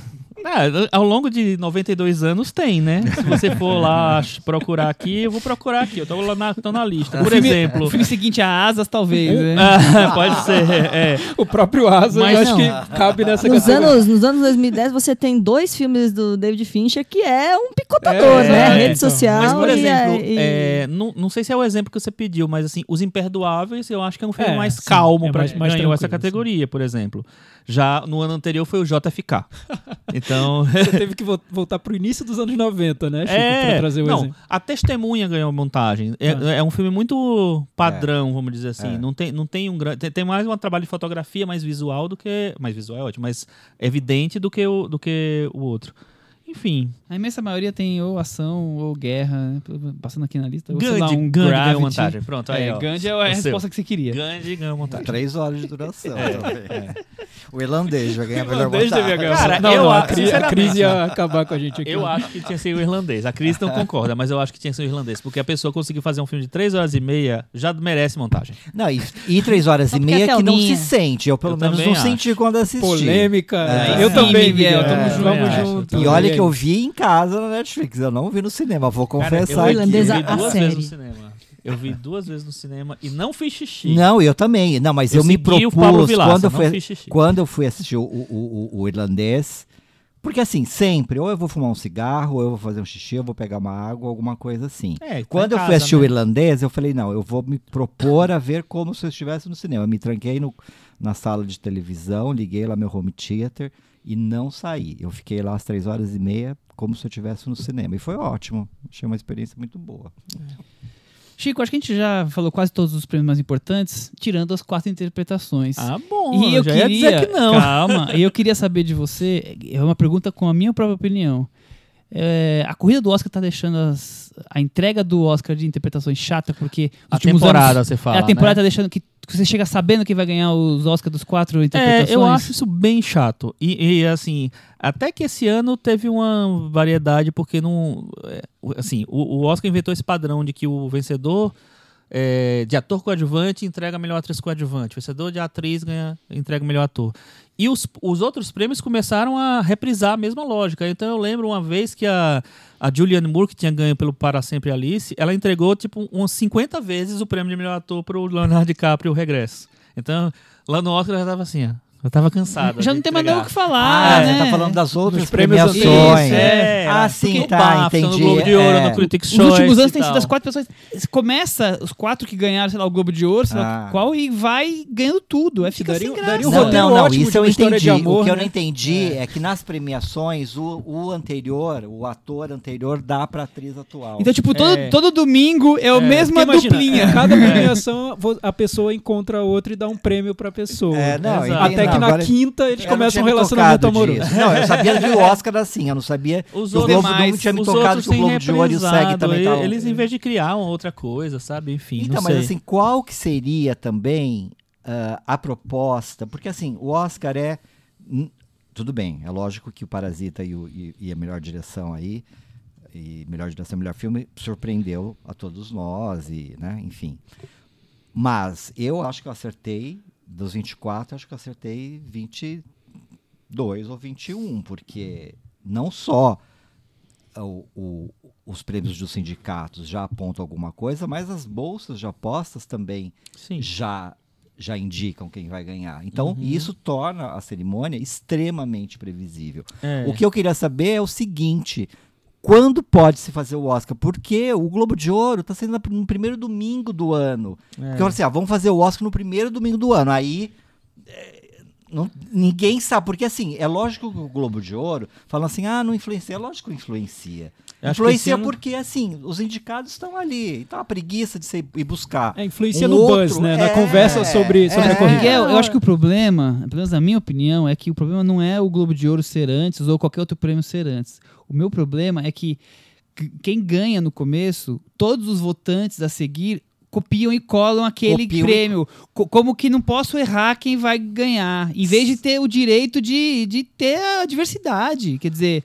Em filme, por exemplo, não tem sido assim. Filme você consegue chegar até o, o Oscar, os últimos cinco anos, sem ter certeza que o filme vai ganhar. La La Land, Moonlight, quer dizer, É. você tem algum tipo de disputa aqui. Nós temos aqui o 1917 e Parasita. Você não tava a certeza absoluta. Para os quatro interpretações, os últimos, sei lá, não tenho essa estatística, três, quatro, cinco anos. A gente você já sabe quem vai que ganhar. é, sem a menor dúvida, e não tem uma surpresa. Olha, eu vou desmentir você. Olha. O ano passado quem ganhou foi a Olivia Colman e não a Glenn Close. Verdade. Mas, É. mas tava essa disputa entre elas, né? A Não, mas, ficou mas a sem- Glenn Close beleza, era- tudo bem, é- ninguém apostava na É Olivia verdade. Colman. Só a Cris É, é uma em 20, Só a né? Digamos assim, É, você é. lembrou de uma em 20 Não, mas é, casos. eu, eu concordo com você. Eu acho que, tá, que, que virou um negócio que perdeu toda a. a- o frescor mesmo da, da, da- de você ver quem da vai ser surpresa, indicado, é, né? quem vai ganhar. É. Porque eu, é, é, eu acho que a temporada fi- ficou muito mais querendo, em vez de premiar os melhores, que você acha que são os melhores, ficou muito mais quero adivinhar quem vai ganhar o Oscar. Então isso, e eu acho que deu uma. Um, ficou mu- muito chato. E eu- um exemplo que eu sempre, toda, toda semana eu falo aqui, que é, pra mim, a maior decepção é o BAFTA. O BAFTA tinha um, um sistema de votação diferente do Oscar.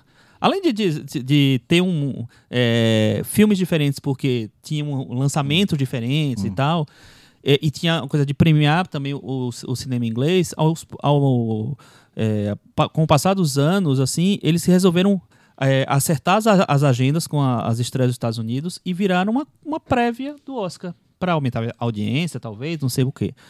Antes o BAFTA era assim, é, como o Oscar, editores votam em editores, roteiristas votam em roteiristas, aí você chegava numa, numa coisa. E no Oscar o que acontece?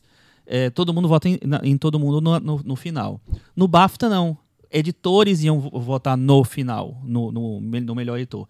Aí tinha umas, uma, umas, uns Surpresas. resultados diferentes. É, indicados diferentes e uns resultados diferentes. Aí depois eles mudaram essa regra para todo mundo votar para ficar exatamente igual. Então não entendo por que, que você quer ficar exatamente igual. Poxa, faz um negócio diferente, sabe? Então eu acho que o, a, a corrida ficou muito chata por causa dessa necessidade que os prêmios têm de prever o Oscar. Nos prêmios menores de críticos ainda tem uma. muda um pouquinho tal. É, a gente lembra quando ele começou a falar de corrida do Oscar aqui que o irlandês estava ganhando todos os prêmios de crítica. Ganhou o, New, o filme Não, do o Adam Nova Sandler York, ganhou o, o Adam Sandler é, ganhou, ganhou prêmio e tal. Bandeiras ganhou prêmio. Aí chegou no, no- nos grandes, que é o Globo de Ouro, o Critics' Choice, o SEG e, e acabou, o BAFTA. acabou. Acabou, Mano, é. foi Mas, todo. então, mas gabaritou. você- então, mas eu acho que é também por culpa de que o Oscar vem depois de tudo isso. Eu, eu, eu ainda acho isso. Eu não sei quando colocar o Oscar, por isso que eu tô falando. A cerimônia do Globo de Ouro, eles estão pegando o primeiro domingo do ano, Mas né? sabe o que eu acho, Miguel? Eu acho que se o Oscar, por exemplo, vamos fazer o Oscar, começa a votar em dezembro De- e vamos entregar no começo de janeiro. O Globo de Ouro vai entregar em novembro. Sim.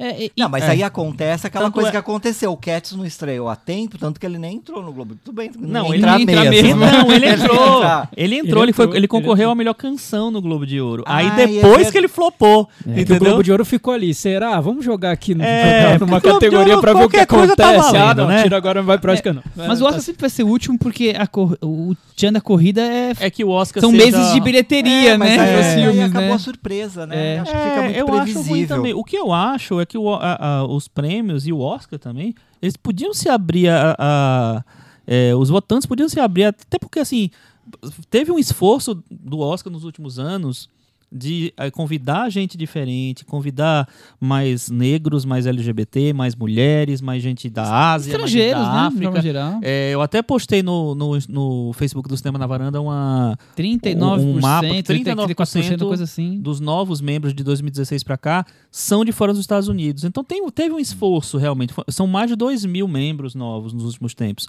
É, o total hoje são 8.500 quase. Então, 2 mil membros é muita coisa perto de, dentro de dois.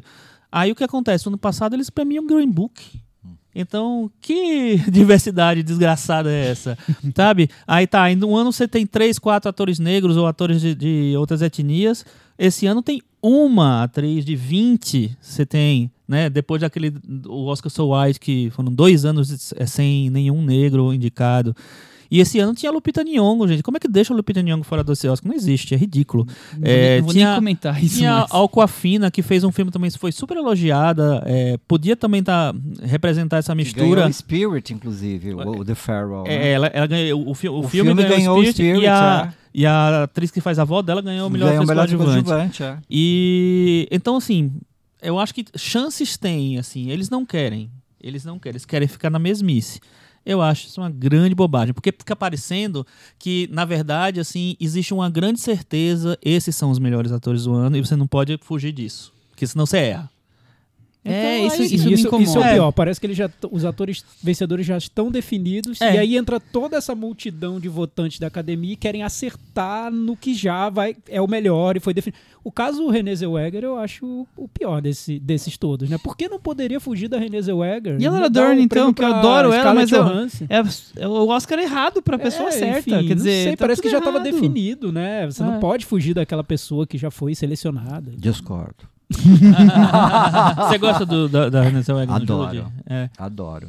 Eu gosto do esforço dela. Eu acho que ela se adoro, esforça adoro, voltar. eu, toda vez que eu falo, eu falava isso no meu live, eu ficava emocionado, porque eu acho que era uma atriz que estava ali no limbo, no, no ostracismo, assim como a Judy Garland estava. Então acho que ela Uhum. agarrou esse papel com uma voracidade, com uma gana tão grande, e eu acho que ela entrega isso no, no- no- na tela. Você acha que de entendeu? alguma Eu forma as acho- duas vidas se as se- duas vidas, se as duas vidas se completam ali. ali. É. Eu acho que ela. A única coisa que eu acho dela é que ela faz uns discursos tão bobo, tão morno, sonolento. tão, É. tão sonolento, ela não tem emoção, Mas né? Ela sabe não que eu acho? Porque não dá pra ver é emoção no muito- rosto não, ali é dela. muito Lex Não, mas você sabe. É, né, eu- então, é isso que eu. Ela tá parecendo o palhacinho. Eu acho que a Renée Zellweger, ela, ela ficou seis anos sem fazer filme, ela entrou numa depressão grande, ela teve aquele problema lá da, da suposta plástica que ninguém, ninguém nunca explicou direito, que as pessoas caindo detonando ela, né? Essa coisa do cancelar, de criticar, e enfim. É, eu acho que ela, ela não se recuperou direito disso, ela voltou é, com a grande chance de fazer o papel. Acho que, inclusive, a comoção da volta dela É, que- ajudou a Hum. empurrar essa- é, esse Oscar para ela. Além do fato de biografia, de atriz que faz a atriz, né, geralmente ser prestigiada. Mas eu acho que teve isso. E eu me parece, eu- pelos discursos dela, que ela sempre tá dopadíssima porque ela tem medo de desabar ali, É, de também- não dar também conta, acho, de eu também, ficar. eu também concordo É, com isso. é. eu fico meio, meio triste quando eu vejo ela no palco. É, eu acho legal ela ter voltado, mas eu, acho, É. eu fico triste de ver que não, não me parece uma pessoa que tá Feliz, saudável. É, é, eu- não me- não me parece uma É. pessoa feliz. Me parece uma pessoa que tá assim, sob controle. É, não vou falar é, nenhuma bobagem, não vou falar, sabe? É, é, é, me Eu- me, me- me dá essa impressão. Que não também. é o que o Joaquim Phoenix pensou, né? Não vou me, vou me controlar, não É. vou falar nada. É. Uh, falar Mas o que, tudo que vocês quis. acharam daquele, daquele discurso dele ontem? Blazer, né? Não achei blazer. Eu achei, tipo assim, cara. Beleza, ok, é legal. Ah, porque é plataforma, eu vou falar das. Ele listou 15, 15 mil causas. LGBT, tonta, mulheres e direitos iguais e fome na África e não sei o que, não sei o que lá. E acabou, e aí morre nisso. gost- Não, sabe o que eu gostei? Não foi nem essa parte que eu gostei mesmo do discurso. O que eu mais gostei do discurso foi ele reconhecer que ele errou uns anos atrás e que ele se tornou uma nova pessoa. Ou seja, ele mesmo se deu uma segunda chance. Eu acho isso fantástico. assim. É, foi, foi, Ele foi, reconheceu, ele, humilde. ele é. reconheceu que errou 15 minutos atrás lá na entrada da academia. Ele deve ter dado um coice em alguém e depois ele pediu desculpa. Porque Joaquim Phoenix é, né? É só que, difícil. será que ele bebe? Ah, bebe, bebe, você tá usando a palavra bebe pra representar tudo, Tudo que você pode, tudo que você pode ingerir, Bebe, né? eu acho que ele bebe. Bebe. não come, não come, não come direito. Não, é uma pessoa, ele é indomável, né? A gente vê, acho- os diretores que Mas trabalharam com ele que- falam isso. Não, mas pelo Coringa você vê que ele é É, indomável. imagina. É, o né? ele, imagina que Eu- soltaram ele no Soltaram. set e foram É. acompanhar. Vai, é, a câmera segue esse cara, esse doido. É, é assim, eu acho que ele é um grande ator, é um ator que já devia ter sido reconhecido. Eu acho que ele tem. Pra mim, ele no mestre é um mestre ali, E eu acho também incrível. tá ali indomável. Acho que o Indomável, mestre tal. capta isso do que seria o Joaquim Phoenix, né? O E cara que não consegue e o Coringa eu tô também. falando dele como, como um, um trabalhador ali. Eu tô falando dele como pessoa que ele, pelo É. menos ontem, parece que, né, que se redimiu ali do- dos erros do passado dele. Pelo menos foi isso que eu entendi. É, eu, eu, eu tenho uma teoria que ele, quando ele ganhou o Globo de Ouro, ele começou. Porque o Globo de Ouro ele fez um, um discurso meio doido que Sim. ninguém entendia direito. É. Mas que ele disse assim: Criticando, inclusive, gente, a eu posso ganhar o Oscar, é. então peraí, eu preciso dar uma controlada nessas Não próximas sei se ele chegou a semanas. controlar tão bem, mas aí enrolou. Mas Acho que controlou, o que eu mais gostei do viu? discurso dele foi depois a foto dele com a Rooney Mara comendo hambúrguer O- o- vegetariano. é, e ela de é, All-Star. é, eu achei que foi Eu a... acho que foi um belo E eu desfecho queria- para o filme e a campanha de Joaquim Phoenix pro Oscar. E qual foi a melhor foto do Oscar, Cris? Pra mim foi Roman Griffin Davis e um amiguinho dele do Jojo Rabbit, que é um filme que eu não gosto, mas ah, eles dois ali, inclusive um colocando chifre no outro, eu achei demais. Porque é, o- é o símbolo do Jojo Rabbit, né? Aquele doi- doisinho, assim, aquele coelhinho. É. Eu gostei, tem um videozinho, é quase um gif, da Renée Zellweger encontrando o Bong Joon-ho na hora do, de é, é, escrever o nome de- deles no, na estatueta do Oscar. E é muito engraçado. Ele fica meio feliz, ele manda beijo, depois ele fica meio tímido. É um encontro muito bom. Nos bastidores, Teve né? um momento engraçado, quando a Zellweger levantou pra receber o Oscar, o Antônio Bandeiras fez questão de dar um cumprimentar, dar um beijo nela e tal. Eu disse assim, gente, eu acho que eles já fizeram um filme junto, fui pesquisar, não achei. Então era só porque ele achou legal ela ganhar. Eu achei bonitinho ele ter Aliás, que- parado que, ali. belíssima campanha do Bandeiras nesse Oscar. Eu achei que, Ah. assim, acho que o Joaquim Fênix ia ganhar, mas acho que o Bandeiras foi em tudo quanto é programa de televisão, É. postou muita coisa nas redes sociais, assim, acho que ele fez uma, uma, ganha, uma grande campanha, não só pelo filme, mas para ele mesmo, assim, e É. espero que consiga. É que assim, né? Bandeiras é bom como Dovar, né? É, pois é, é difícil. O Bandeiras E falou- é bom falou como tudo, Miguel, falou né? tudo. É, eu mesmo já falei que ele vai seguir uma boa carreira, espanhol, mas já talvez, não sei. né? não. Ele é bom falando a língua. É, ele é A bom língua na língua, dele, da língua original, dele, é. né? Eu É, concordo. é. Eu, eu, eu acho ele maravilhoso nesse filme. Eu do- também do- acho, assim, é, eu eu, se fosse votar, acho, votaria nele. Eu é. sei que o Joaquin Phoenix está incrível. A gente filme, escolheu a né? interpretação do ano aqui no Varanda É. Awards é a dele, né? Mas o, eu acho ele incrível. Eu gostei muito. Mas essa categoria realmente era, era muito forte esse ano e tem grandes interpretações e tem grandes que não entraram também. Eu Sim, acho tanto é que o- falam dessa coisa da, da, né, da, das minorias, ah, porque não tem nenhum ator negro, e ontem o, o, o Chris Rock até falou do, do, do Ed Murphy, Uhum. né? Ah, E aí eu fiquei pensando, é, realmente o Ed Murphy. Mas aí a gente fica pensando também, assim, ah, e o Adam Sandler? Ah, Sim. e o ator do, o do Richard Gill, que eu adoro. Eu também acho É, muito bom. né? Então, dá pra fazer É. uma Né, premiação eu- paralela com Adam Sandler, ator Richard Gill, Ed Murphy, Robert, Robert De Niro, Pattinson. Robert e, De Niro. e o Joaquin Phoenix, né? Porque não dá pra deixar o Joaquin Phoenix, Phoenix fora. Ah, Mas daria dá pra colocar sim. esses quatro outros atores. Não, assim. Não, Tinha não, eu acho que tinha cara. muita Tinha gente. muita então, gente, assim, tinha é que nem hoje, a. Marina Persson colocou no, no, no, no Instagram, falou, falando da roupa da, da, da Natalie Portman e falando, ah, olha que bacana, tá, tá. Não, eu escrevi, espero que ela até me responda. Ah, eu falei assim, qual dos cinco diretores você tiraria? Porque eu acho que foi, talvez, a competição de diretores mais acirrada dos últimos anos. Talvez o Sam Mendes ali fosse a carta fora do baralho, mas era o, era o diretor que ganhou o SEG, é, ou seja, é o diretor DGA. que comanda. É, o, é, desculpa, é o prêmio do- do- dos sindicatos de diretores. É o diretor que comanda todo o 1917, que é uma coisa fabulosa tecnicamente. Então, assim, eu não sei quem que se tiraria para colocar a Greta Gerwig, por exemplo. Entendeu? Então, eu acho assim. é, Eu a gente tiraria tem o que Todd le- Phillips. Ah, eu não tiraria o É, Todd eu Phillips também não de tiraria. jeito Eu nenhum. tiraria o Todd Phillips. É, para colocar a Greta Gerwig, Thiago! Qualquer pessoa, Miguel. Miguel, eles não gostam do, do Coringa. É só eu e Pra você aqui, Miguel. Não, não, Não, eu gosto não, do não. Coringa. Eu acho o Coringa que tem, um- tem muitos méritos. Eu acho que é- é- o meu problema com o Coringa, o meu problema com vários filmes, inclusive com o 1917, é parecido. É, eu eu não gosto quando o filme, a intenção do filme é tão grande, grandiosa, que às vezes isso se ultrapassa o filme em si. Entendeu? Me, isso me, me, me deixa incomodado. Mas sabe, ah, Me deixa mais incomodado no 1917, que eu acho que é um filme que tem menos a oferecer do que o Coringa. Eu quero, eu quero, eu quero esclarecer meu voto do Todd Phillips. Não, pode votar. Por, que votar não, não, Miguel, não, não é eu questão, sei não é que se beber votar. não casa é um bom filme, mas falar sobre Coringa. Coringa. Não é, não. é- se eu já falei, se eu tivesse que votar, eu teria, teria votado no Tarantino. Ah, eu acho que o, o, o Todd Phillips me surpreendeu de uma forma tão positiva, porque como que um cara que faz Se Beber Num Caso e faz Coringa, eu acho tão improvável isso acontecer. Eu que acho é improvável o cara que fez o Se Beber Não Case 3 fazer Coringa. É. Mais Tem- ainda, Tem bons né? momentos. É, se mais beber ainda. caso três. Ah, vem não. Thiago, não- essa não dá, Mas eu Thiago. acho legal essa essa desculpa. virada. Eu acho essa virada, É. assim, fantástica. Fantástica. Gosto do Tarantino, lógico, o Bon Joon-ho, que tanto que ganhou. Então, assim, eu não sei quem, quem eu tiraria. Tudo bem, vocês estão falando que tiraria o Todd Phillips pra, pra colocar a Greta Gerwig. E eu não. E ela colocou várias, né? O nome de várias diretoras também, É, né? botou a Mati Diop Eu do tiraria o. Todd Phillips pra colocar a Greta Gerwig, mas antes de ter visto Little Women. Ele não ter gostou. visto Little Women Aliás, eu fui a única pessoa que não gostei desse filme aqui nessa varanda. Gostei bastante, por sinal. É, pra gente encerrar a conversa com o Oscar. Mas já vai encerrar. já, Ah, já. Michel, ah. Tem mais 20 coisas aqui pra gente discutir hoje. Ah, já é? Ô, Miguel, Hum. É, no final das contas, o 1917 naufragou no Oscar, né? E você também acha que teve algum filme injustiçado? O irlandês, a Greta, como a gente tá falando aqui. Que que você... Finalizando aqui a conversa do Oscar, você, você tem algum injustiçado? Você acha que o É 1917 aquela naufragou? coisa, né? Eu, eu, ficou eu, como devia? Não, eu, eu acho assim que. ah, é lógico, eu falei que os meus três preferidos eram, 1900 era, o, era Uma Vez Hollywood, Coringa e o Parasita.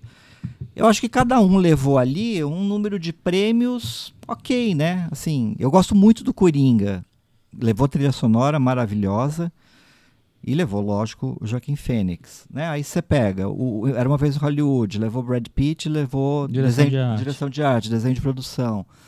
Então, assim, eu acho que no frigir dos ovos, eles meio que né, é, pulverizaram ah, os prêmios. Talvez senti falta, sim, do irlandês levar alguma coisa, mas é aquela coisa, levaria o quê? A montagem que a gente estava discutindo aqui, né? Efeitos Ah. visuais, aquele rejuvenescimento que eles fazem nos... É, eu acho que os efeitos atores, visuais, né? eu acho que ele é a, é a tecnologia mais nova. É aquela coisa, é uma tecnologia que está em, em desenvolvimento ainda, não é, É, mas causou uma perfeita. estranheza, né? Pra É. mim me causou uma estranheza. É, pra mim causou na primeira cena, depois eu, eu me acostumei totalmente, assim, eu acho bem ousado você fazer um Acho. filme inteiro baseado, É. não, talvez não baseado, mas com essa tecnologia. Mas talvez não fosse a, a- a chance de, a- o momento de premiar mesmo. Eu daria o meu coração, inclusive, para o Joe Pesci. Eu acho ele soberbo desse filme. Eu também daria o É, Joe eu também. Pesci, roteiro também. É, eu não. Atores, daria mais né? prêmios Acho que os ele, é. atores mereciam.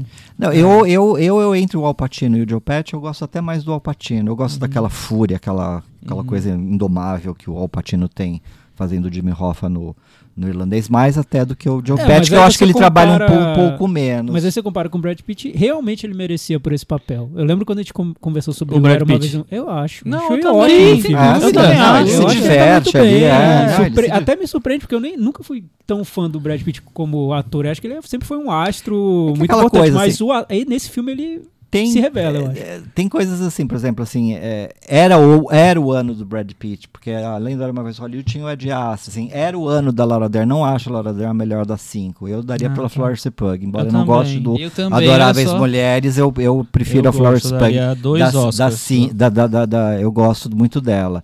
Mas era o ano Laura Dern, né? Big Little Lies, até no Adoráveis Mulheres, assim, então meio que tava. Não há, aliás, a gente podia falar o contrário, assim, de filmes que, que ganharam o Oscar e não mereciam, tipo o melhor roteiro adaptado para Jojo Rabbit. né? Ah, não. Essa é a piada, né? Total. Piada pronta. O que, é que você quer falar? Então, eu, perto do irlandês, né? Eu votaria pro irlandês. Sim, perto, perto, perto do Landês. Adoro as mulheres. Não, e aí o que eu. Ou eu acho Mulheres do- até, É, e né? o que eu acho no caso do Brad Pitt, da Laura Dern, é essa coisa assim da indústria também homenagear uma pessoa que é tão importante para a máquina continuar rodando, Hum. né? É, tem isso. E assim, e, e como a gente falou antes também, é, a- terminando que o Oscar vira meio que refém do, do que a temporada criou. A temporada definiu que era o Brad Pitt.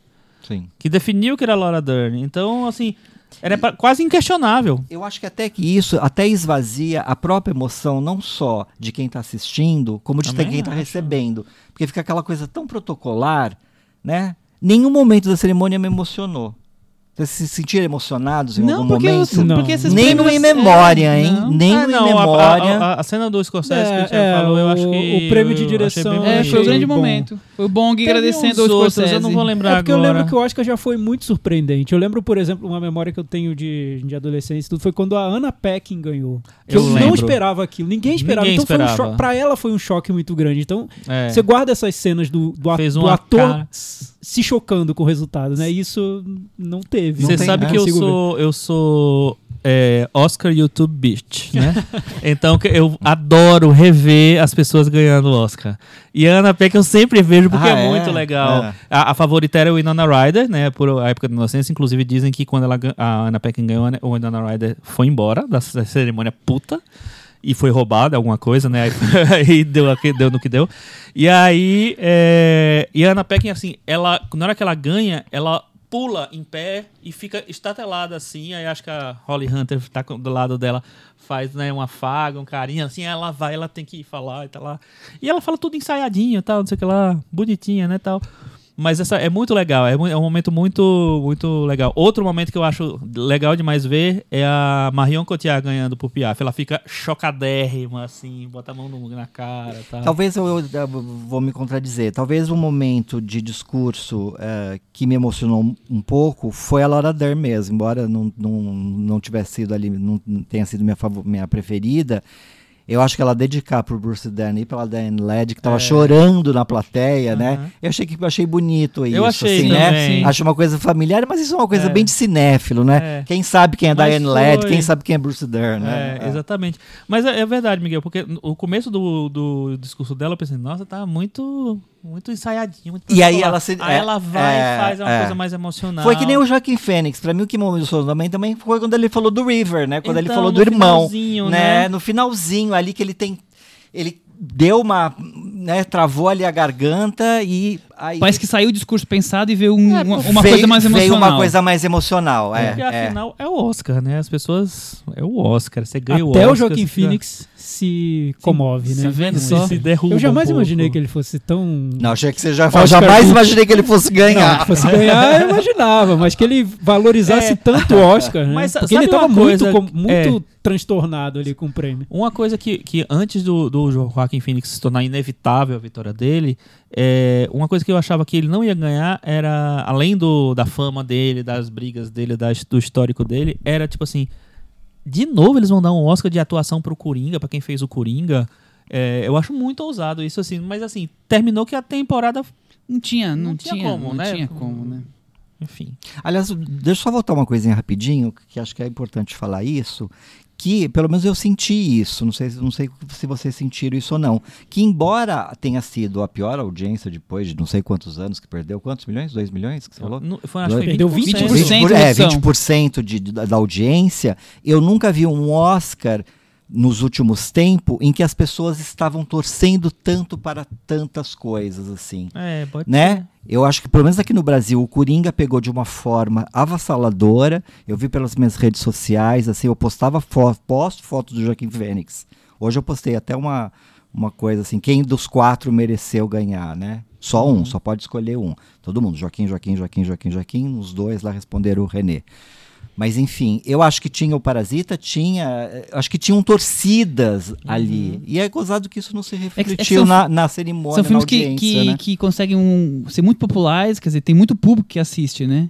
Quer dizer, o público do Coringa comparado com, sei lá, Adoráveis Mulheres ou o- o irlandês é infinitamente. Não, 20 tinham vezes dois maior, filmes da né? Netflix, né, na, na competição, que acho que isso também... Também ajuda a é, popularizar. todo mundo vi muita é. gente falando, ah, a história de casamento merecia mais, ah, senti falta de prêmios pro irlandês, por quê? Porque essas pessoas viram na Netflix, né? É. Eu até achei Porque o meio Coringa que- deve ser a maior bilheteria de todos os indicados. Acho sim, que sim, né? Ele passou É, de um isso- bilhão. É. É. Isso garante Não, a não, ele uma teria- visibilidade, tem, né? Tem o Vingadores, claro. Ah, sim, claro. É. Eu esqueci que o Vingadores estava valendo É, os mas de melhor efeitos. filme, né? É. É. O... o- Diante disso tudo, essa, essa coisa, essa história da Netflix, eu até me surpreendi que o Toy Story ganhou, é, os quatro o- ganhou a animação, porque o Klaus tava muito badalado, era o favorito, tinha ganho o BAFTA, tinha ganho sete prêmios no N Awards, que é o Oscar da animação, e o Toy Story não tinha ganho zero. Então, eu queria que Foi todas, 7 a 0. eu queria que todas, as- ah, ou boa parte das premiações fosse igual à da animação. Porque chegou-se com Klaus com favoritismo, mas poucas semanas antes não era Klaus o favorito, era outro, provavelmente, acho que era o, o- o Frozen 2, né? Quer dizer, Isso. a corrida foi mudando e quando o dia que chegou lá, ninguém tinha certeza absoluta que ia ganhar o Klaus. O Klaus era o favorito, mas tudo bem ter um favorito. Agora, foi um. Nossa, que absurdo o Klaus não ter ganho e ter ganho Toy Story. Quer dizer, isso que eu tenho saudade no, no Oscar, de você chegar lá com vários filmes É. e podendo, podendo ganhar. Mas sabe que E eu, nesse eu Oscar- gostei que, meu favorito é o Toy Story dos que eu vi. Eu não, eu não vi algum outro ali, mas o Toy Story é o meu, meu favorito. É aquela coisa da surpresa do uma continuação, a quarta continuação e conseguir de alguma forma ainda conseguir fazer um filme Eu também concordo. que não é uma simples Não, caça-níquel, também, né? Era o meu favorito dos, É. dos indicados. Mas sabe que nesse mas- Oscar eu senti pela primeira vez um ranço que eles estão criando com a Netflix?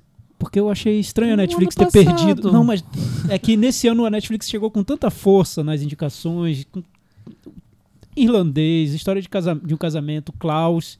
E no, res- no resultado, parece que jogaram pro, pro escanteio e valorizaram Ah, mas, os é, mas estúdios. ganhou, Então, mas ganhou dos do- americanos ganhou só, do- né? Isso que eu ia falar. e a Laura Dern, né, do História de. Casamento, Então, né? mas o que É, eu não sei. acho é o seguinte, o talvez a Netflix tenha que mudar um pouco a estratégia deles e não, não lançar os filmes tão cedo. Talvez eles tenham que ser lançados, sido lançado, ser lançados em dezembro mesmo. Mas, é, mas Porque foi o que aconteceu, não foi? Foi Não. entre novembro e dezembro. Novembro, aí você tem um mês pra arrumar filmes que o, o, o 1917 foi lançado tipo, Tipo assim, Natal, né? 20 É. de, de dezembro. Então foi no final. É, foi visto, na verdade, né? Assim, bem na reta final. Ele foi, ah, ele foi visto pelos votantes do Globo de Ouro. que um pouco 1917 estreou em poucas salas no final do ano e só estreou em janeiro, antes. realmente. É verdade, é verdade. Tanto Ah, é que o. Foi só um quebra-galho nos Estados é que Unidos depois que a estreia grande no, foi. No, no próprio discurso dele, ele fala isso, né? Quase ninguém É. tinha ganho, E a ninguém tinha cara visto do de Sam. Mendes quando o Bong Joon-ho É, ganhou. eu vi. é. Perdi essa É, cara, é, sério. Eu vejo. é. Ele faz assim, ó. É. Ele vira, faz uma munganga. Aliás, eu vi uma, um, o El País fez uma coletânea de 13 momentos como esse, são incríveis. Ah, é? Um, um- um caso, por exemplo, quando a. Ah, esqueci. Juliette Binoche ganha o prêmio por paciente inglês e Ah, a Lauren tá. Bacall era a favorita. São É. momentos Ah, isso na história do Isso, na história. Fizeram Ah, 13 tá, clipezinhos assim que eles encontraram no YouTube e lançaram. Ah. Boas lembranças. E esse é engraçado, porque essas francesas são maravilhosas, né? Porque aí elas estão tão. Se ganhar, ganhou. É legal se ganhar. A não ser a, a Isabelle Huppert que fez uma campanha bem É, pesada. forte. Tanto é que quando ela- a Juliette ganhou, ela ficou bem chocada. Aí ela subiu no Oscar ela falou assim: gente, que absurdo, vocês são muito loucos, né? Tipo assim, eu achei que ia ser a Lauren. gente. exatamente. Tipo Aí assim, E ela faz uma cara, Lauren. a Lau- ah, Não, aí a Lauren vai já. Hum, já aquela coisa. cara assim, muito bom. É, é interessante isso. Vamos encerrar a conversa de Oscar? Ah, tá. Calma, Chico. Chico, estamos chegando ao fim, mas te- temos mais em breve. Daqui a Daqui a pouco a algumas gente vai- semanas a gente É. já começa a Depois eu vou conversar sobre pra o próximo um ano. áudio maior que o irlandês. Lembrando que, o- que esse ano tem Spielberg com Amor Sublime Amor. Eita. Seria o novo Cats? Seria o novo Cats? Promete, Ah, hein? Acho que não. Acho que não. Vamos aproveitar e dar o bolão do Oscar da varanda, né? É Ah, o quarto ano verdade. seguido que criamos o bolão. É, Eu vou relembrar quem foram os vencedores, porque esse ano temos um bicampeão.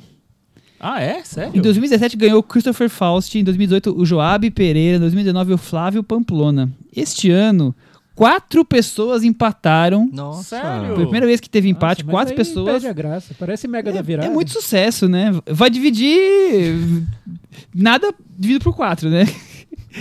Então ganhou o Edson Francisco, o Arthur Costa Viana, o Leonardo Roese de Lima e pela segunda vez o Joab dos Santos Pereira. Olha! Eles acertaram 20 das 24 é, Olha que nem eu. categorias. Ou, né? pô, Miguel é, teria ganho o nosso, nosso O bolão. que eu achei mais incrível é que eles votaram os 24 categorias idênticos. Parece que um copiou do outro. Ah, sério? Hum, É, quando eles erraram, erraram Mas eles todos. acertaram Sim. o Parasita? acertaram o parasita. Acertaram o parasita. Vamos colocar uma consultoria aí pra investigar esse É, resultado. hum, acho que tem uma É, CPI aí. Ô, E Michel, nós vamos ter alguns prêmios, vamos mandar um pôster e um livro para cada um deles. Vou, vamos entrar em contato com eles e pegar os endereços. E então, eles vão poder mandar mensagem pro. Lembra que os vencedores do bolão mandavam mensagem? Quem mandar, a, gente, a Cris mata a gente depois e faz um- uma edição.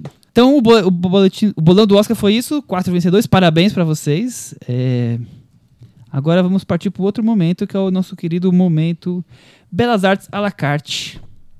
Para quem, pra quem não conhece, é o momento que nós destacamos um filme da, do cardápio do serviço de streaming do Belas Artes à la carte. É, e batemos aqui um papinho, lembrando que, o, que a assinatura é R$ 9,90 por mês. E tem filmes cults, clássicos e alguns lançamentos mais recentes. Então, os varandeiros mais espertos já estão assinando, já estão aproveitando. Tiago, que filmes vamos falar hoje e por que assistir? Então, o filme de hoje foi uma escolha do Michel.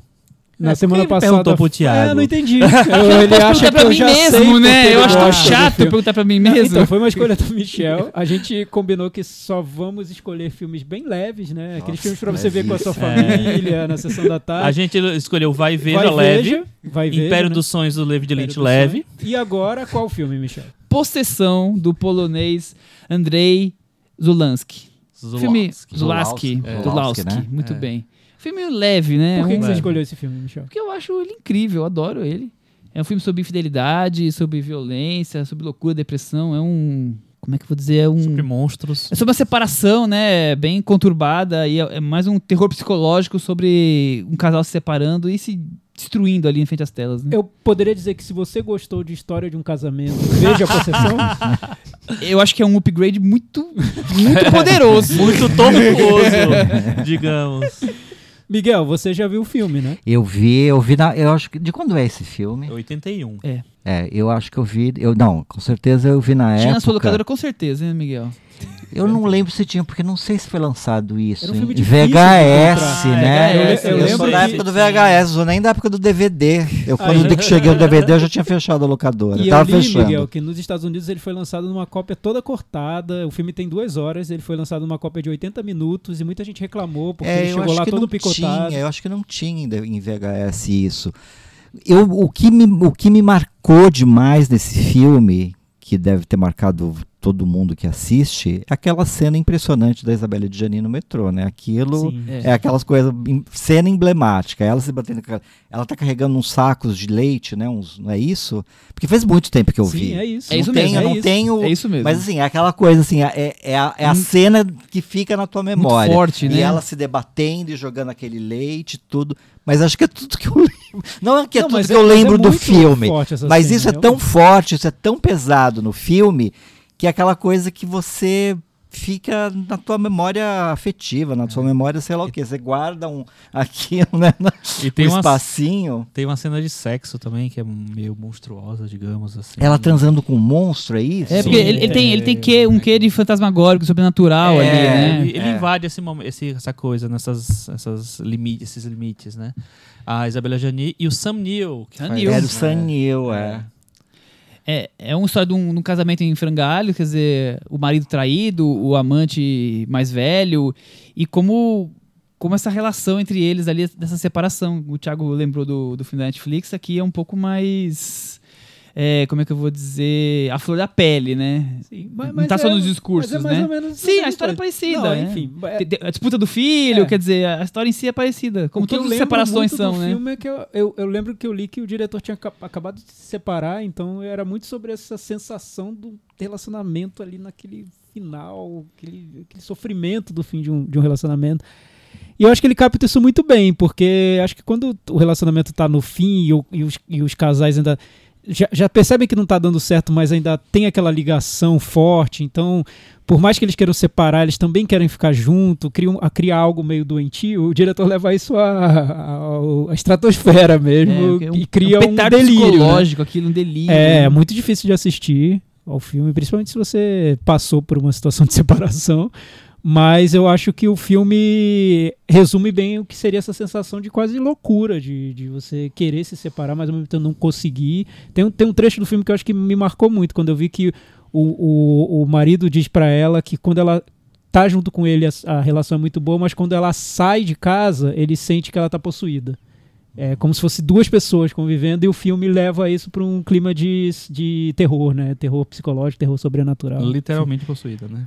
É, tem que ver. Então, vocês vão pagar R$ 9,90, então vai ser um dinheiro bem investido num trauma para a vida inteira.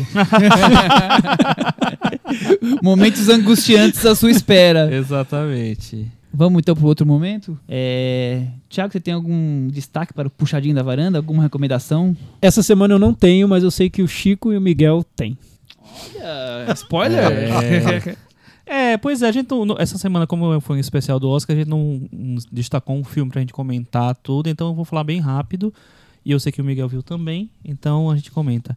É, estreou Aves de Rapina, é, que é o filme solo, não menos e não tão solo, da Arlequina, personagem da Margot Robbie, que estreou no Esquadrão Suicida. Era uma grande aposta da DC, é uma grande aposta da DC, é, para tentar dar uma chacoalhada no universo compartilhado do cinema que eles têm, o que do qual o Coringa não faz parte, porque teoricamente Coringa é um, é um filme à, parte mesmo.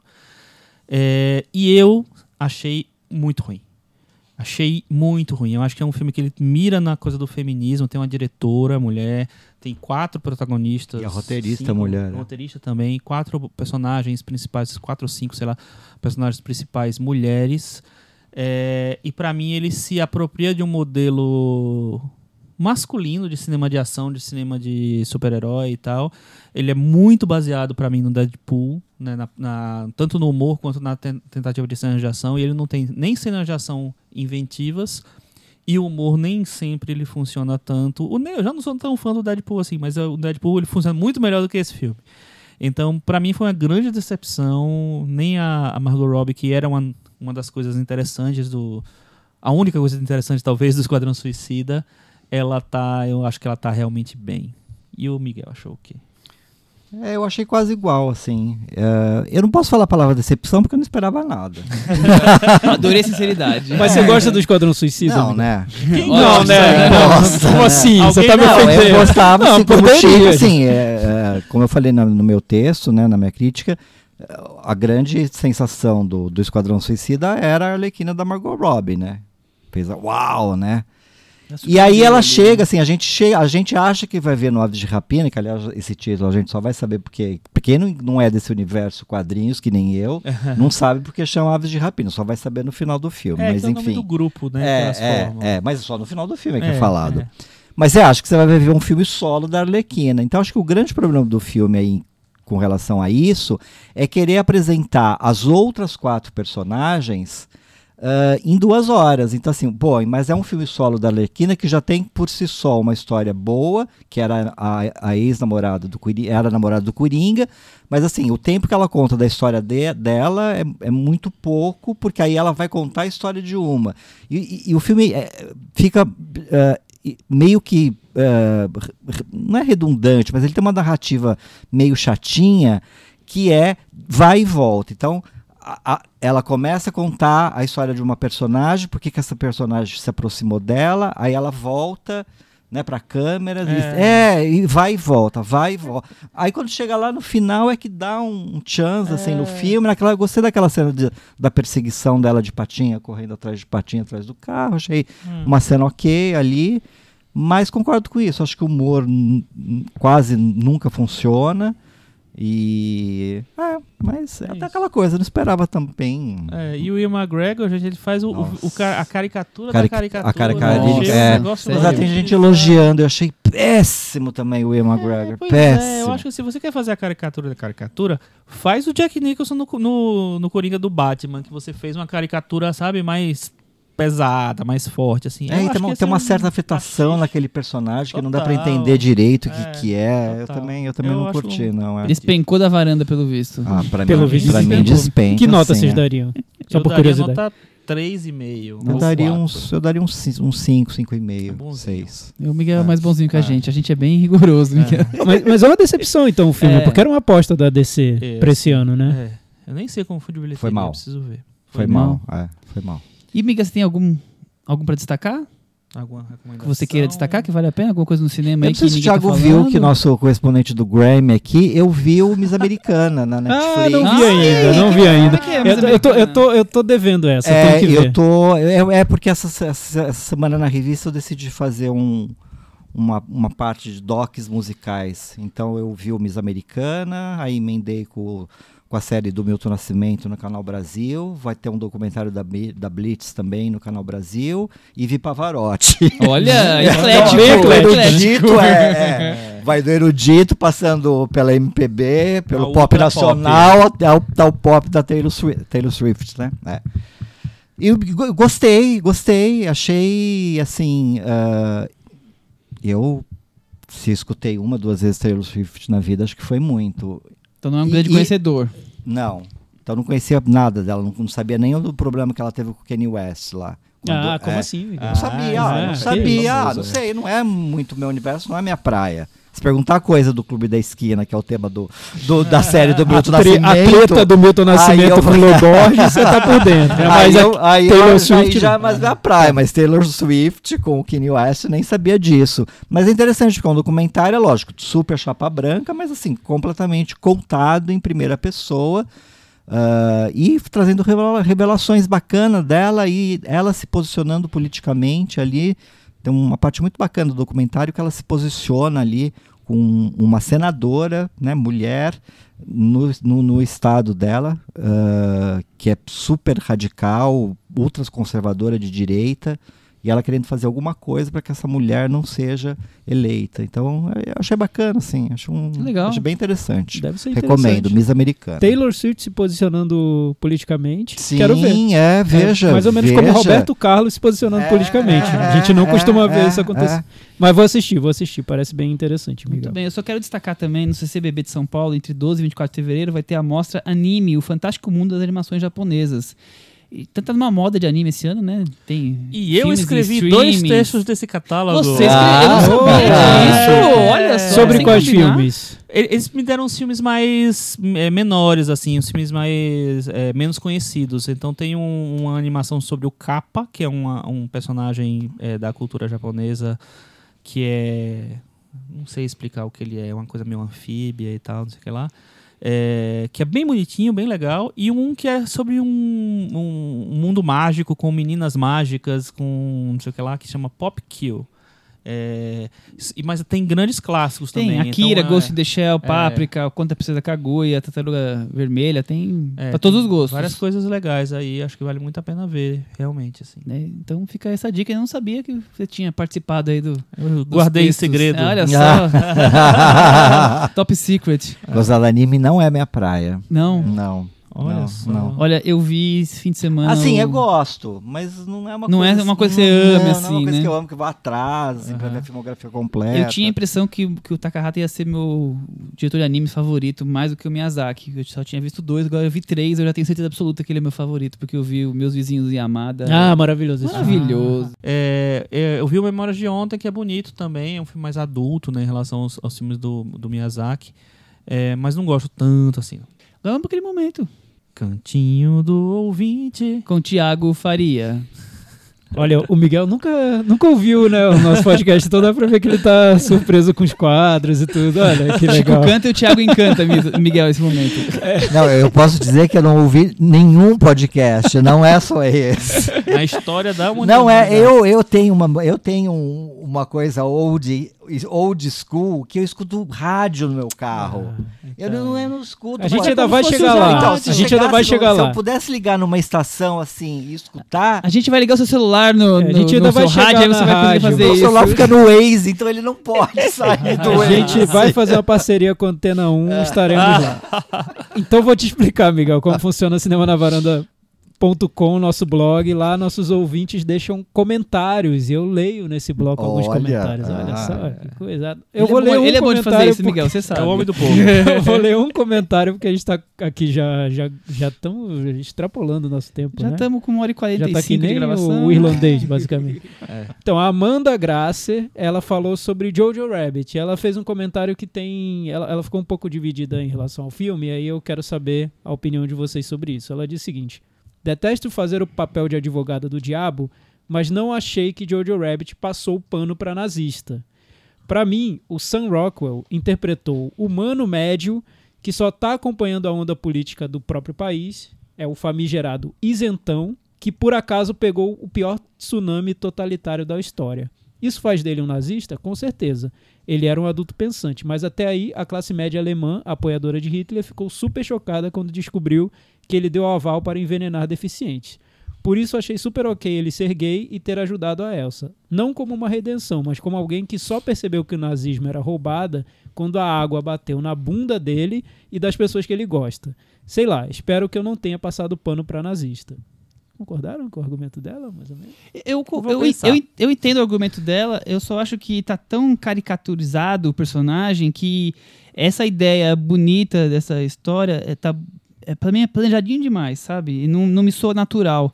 E a caricatura toda que o Sam Rockwell trabalha ali, que o filme faz, acaba cobrindo isso, camuflando isso. Então eu entendo é, enxergar isso, mas eu acho que o filme não consegue desenvolver isso de alguma forma minimamente interessante. E quando, eu acho que quando o, o Sam Rockwell é apresentado, é, quando vem o segundo momento em que você percebe que é um personagem gay, é, aí você fica assim, mas por que que aí eles criam daquele jeito e depois você vai para adicionar essa informação e isso é importante para o desenvolvimento do personagem? Eu não acho nada importante, eu acho que é totalmente equivocado.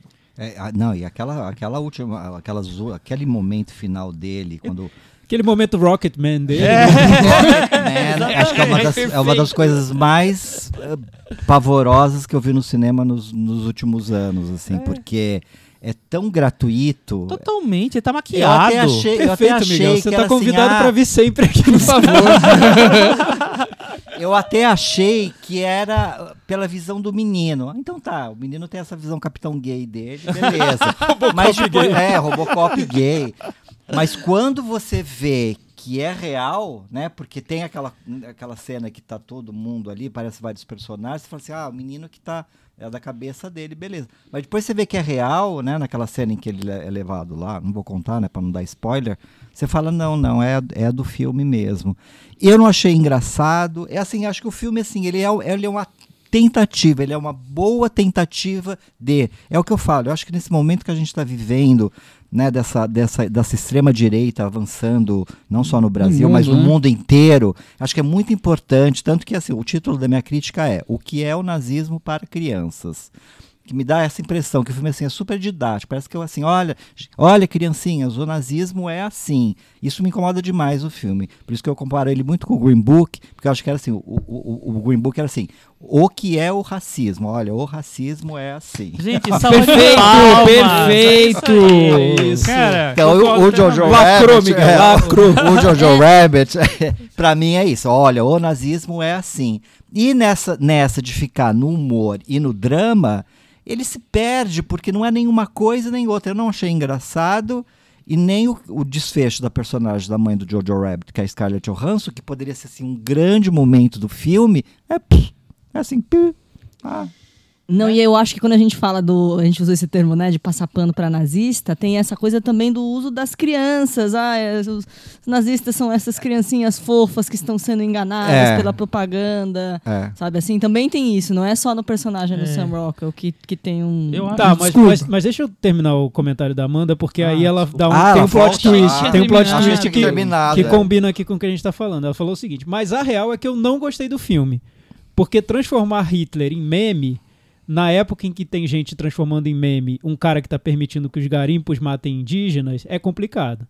De qualquer forma, então ela tá dizendo que gostou, achou que essa nossa discussão sobre Sam Rockwell, na opinião dela, não, não tá pelo caminho que ela, que ela vê como certo, mas ela não gostou do filme porque ele transforma o Hitler num meme. Enfim. De qualquer forma, o que ela queria dizer pra gente é que quando ela veio comentar aqui no Cinema na Varanda, lembram que a gente falou sobre o tema da redação do Enem? Claro. sobre sala de cinema e tal. Ela passou ela no disse Enem que com ouviu nossa ajuda, o, é o podcast e passou no, no Enem.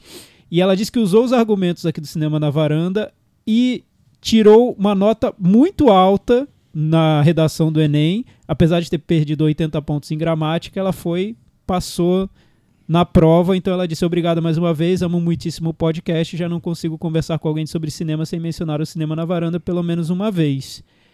Aliás, ela sabe por que que ela perdeu ponto em gramática? Porque ela confundiu sessão com C cedilha com sessão com dois Ah, S. Poxa, dá, mas na né? correria, né? A gente Né, a entende gente- que é, vale o tudo bem, argumento, mas, que vale o poxa, conteúdo. Sessão, sessão da tarde. É. Fica com esse, isso na cabeça que você não vai errar mais. Sessão da tarde com dois S. E ainda Per- tem sessão com C e dois S, né? Sim. Que é o ato de. CD. É, exato. que mais? Vamos encerrar agora? Temos mais acabou, comentários? né? Não, lugar, acho que, acho que já. Só tem esse comentário? É, eu tem, só peguei tem um mais, a gente- mas Ah, a gente, tá. é, resumindo, né? É. Queria agradecer muito a sua presença, Miguel. Foi, Foi ótimo. é, foi adoramos. ótimo. Miguel, repete, por favor, para os ouvintes as suas redes sociais que você fala de cinema todos os Falo, dias. é, Instagram, Miguel Barbieri, com I, Miguel Barbieri. E Facebook, é, Miguel Barbieri JR. Esse é o meu minha fanpage. E também tem o YouTube, né? Se alguém quiser lá ver minhas entrevistas que eu faço. Miguel Barbieri JR também no YouTube. Twitter é Miguel Barbieri, mas Twitter eu acho um, um esgoto tão grande das redes sociais. que me dá assim uma. Miguel, assim, Ai, assim você vai acho- ser cancelado. Ai, vou ser cancelado, mas acho um esgoto, assim. Eu acho, Miguel, que parece muito trânsito quando você tá no carro e se sente no direito de xingar a pessoa do lado só porque É, você tá preso no seu é. carro. Acho que Twitter é, É, muito isso. Twitter é, mu- é meio isso, né? Deu uma voz, Eu- né? é. Eu adoro o Twitter, mas eu também acho que tem, tá É. difícil em alguns momentos. Não, e assim, às vezes você nem segue uma escalha de, de ele estar ali. Esfrega na sua cara. Esfrega né? na tua cara e você fala, mas por que, que eu tô lendo? Já, te- já te eliminei toda essa gente do meu Facebook, né? eu já eliminei todos, por que, que eles querem invadir agora o meu Twitter, né? Eu ainda vou chegar no, no momento de, do, de, sei lá. O momento supremo da minha vida vai ser quando eu criar uma rede social que apenas eu participarei. Faz que nem o Rami Malek, ele não segue ninguém, ele só é seguido. Depois disso, só nos resta. Depois que eu descobri que nem eu vou participar da, É. da- rede social vai, do não Chico, vai. O Chico Book só tem um usuário e um, Chico um seguidor. Chico Book, adorei. depois do Pode Chico fazer um Book, app. E, minha, e a minha, o meu maior prazer será recusar as pessoas. Miguel, acho que só podemos encerrar agora, né? Obrigado por ter vindo. Imagina, Bri- obrigado, obrigado a vocês, todos. viu? Foi ótimo. Até semana que vem. Tchau. Tchau. Tchau.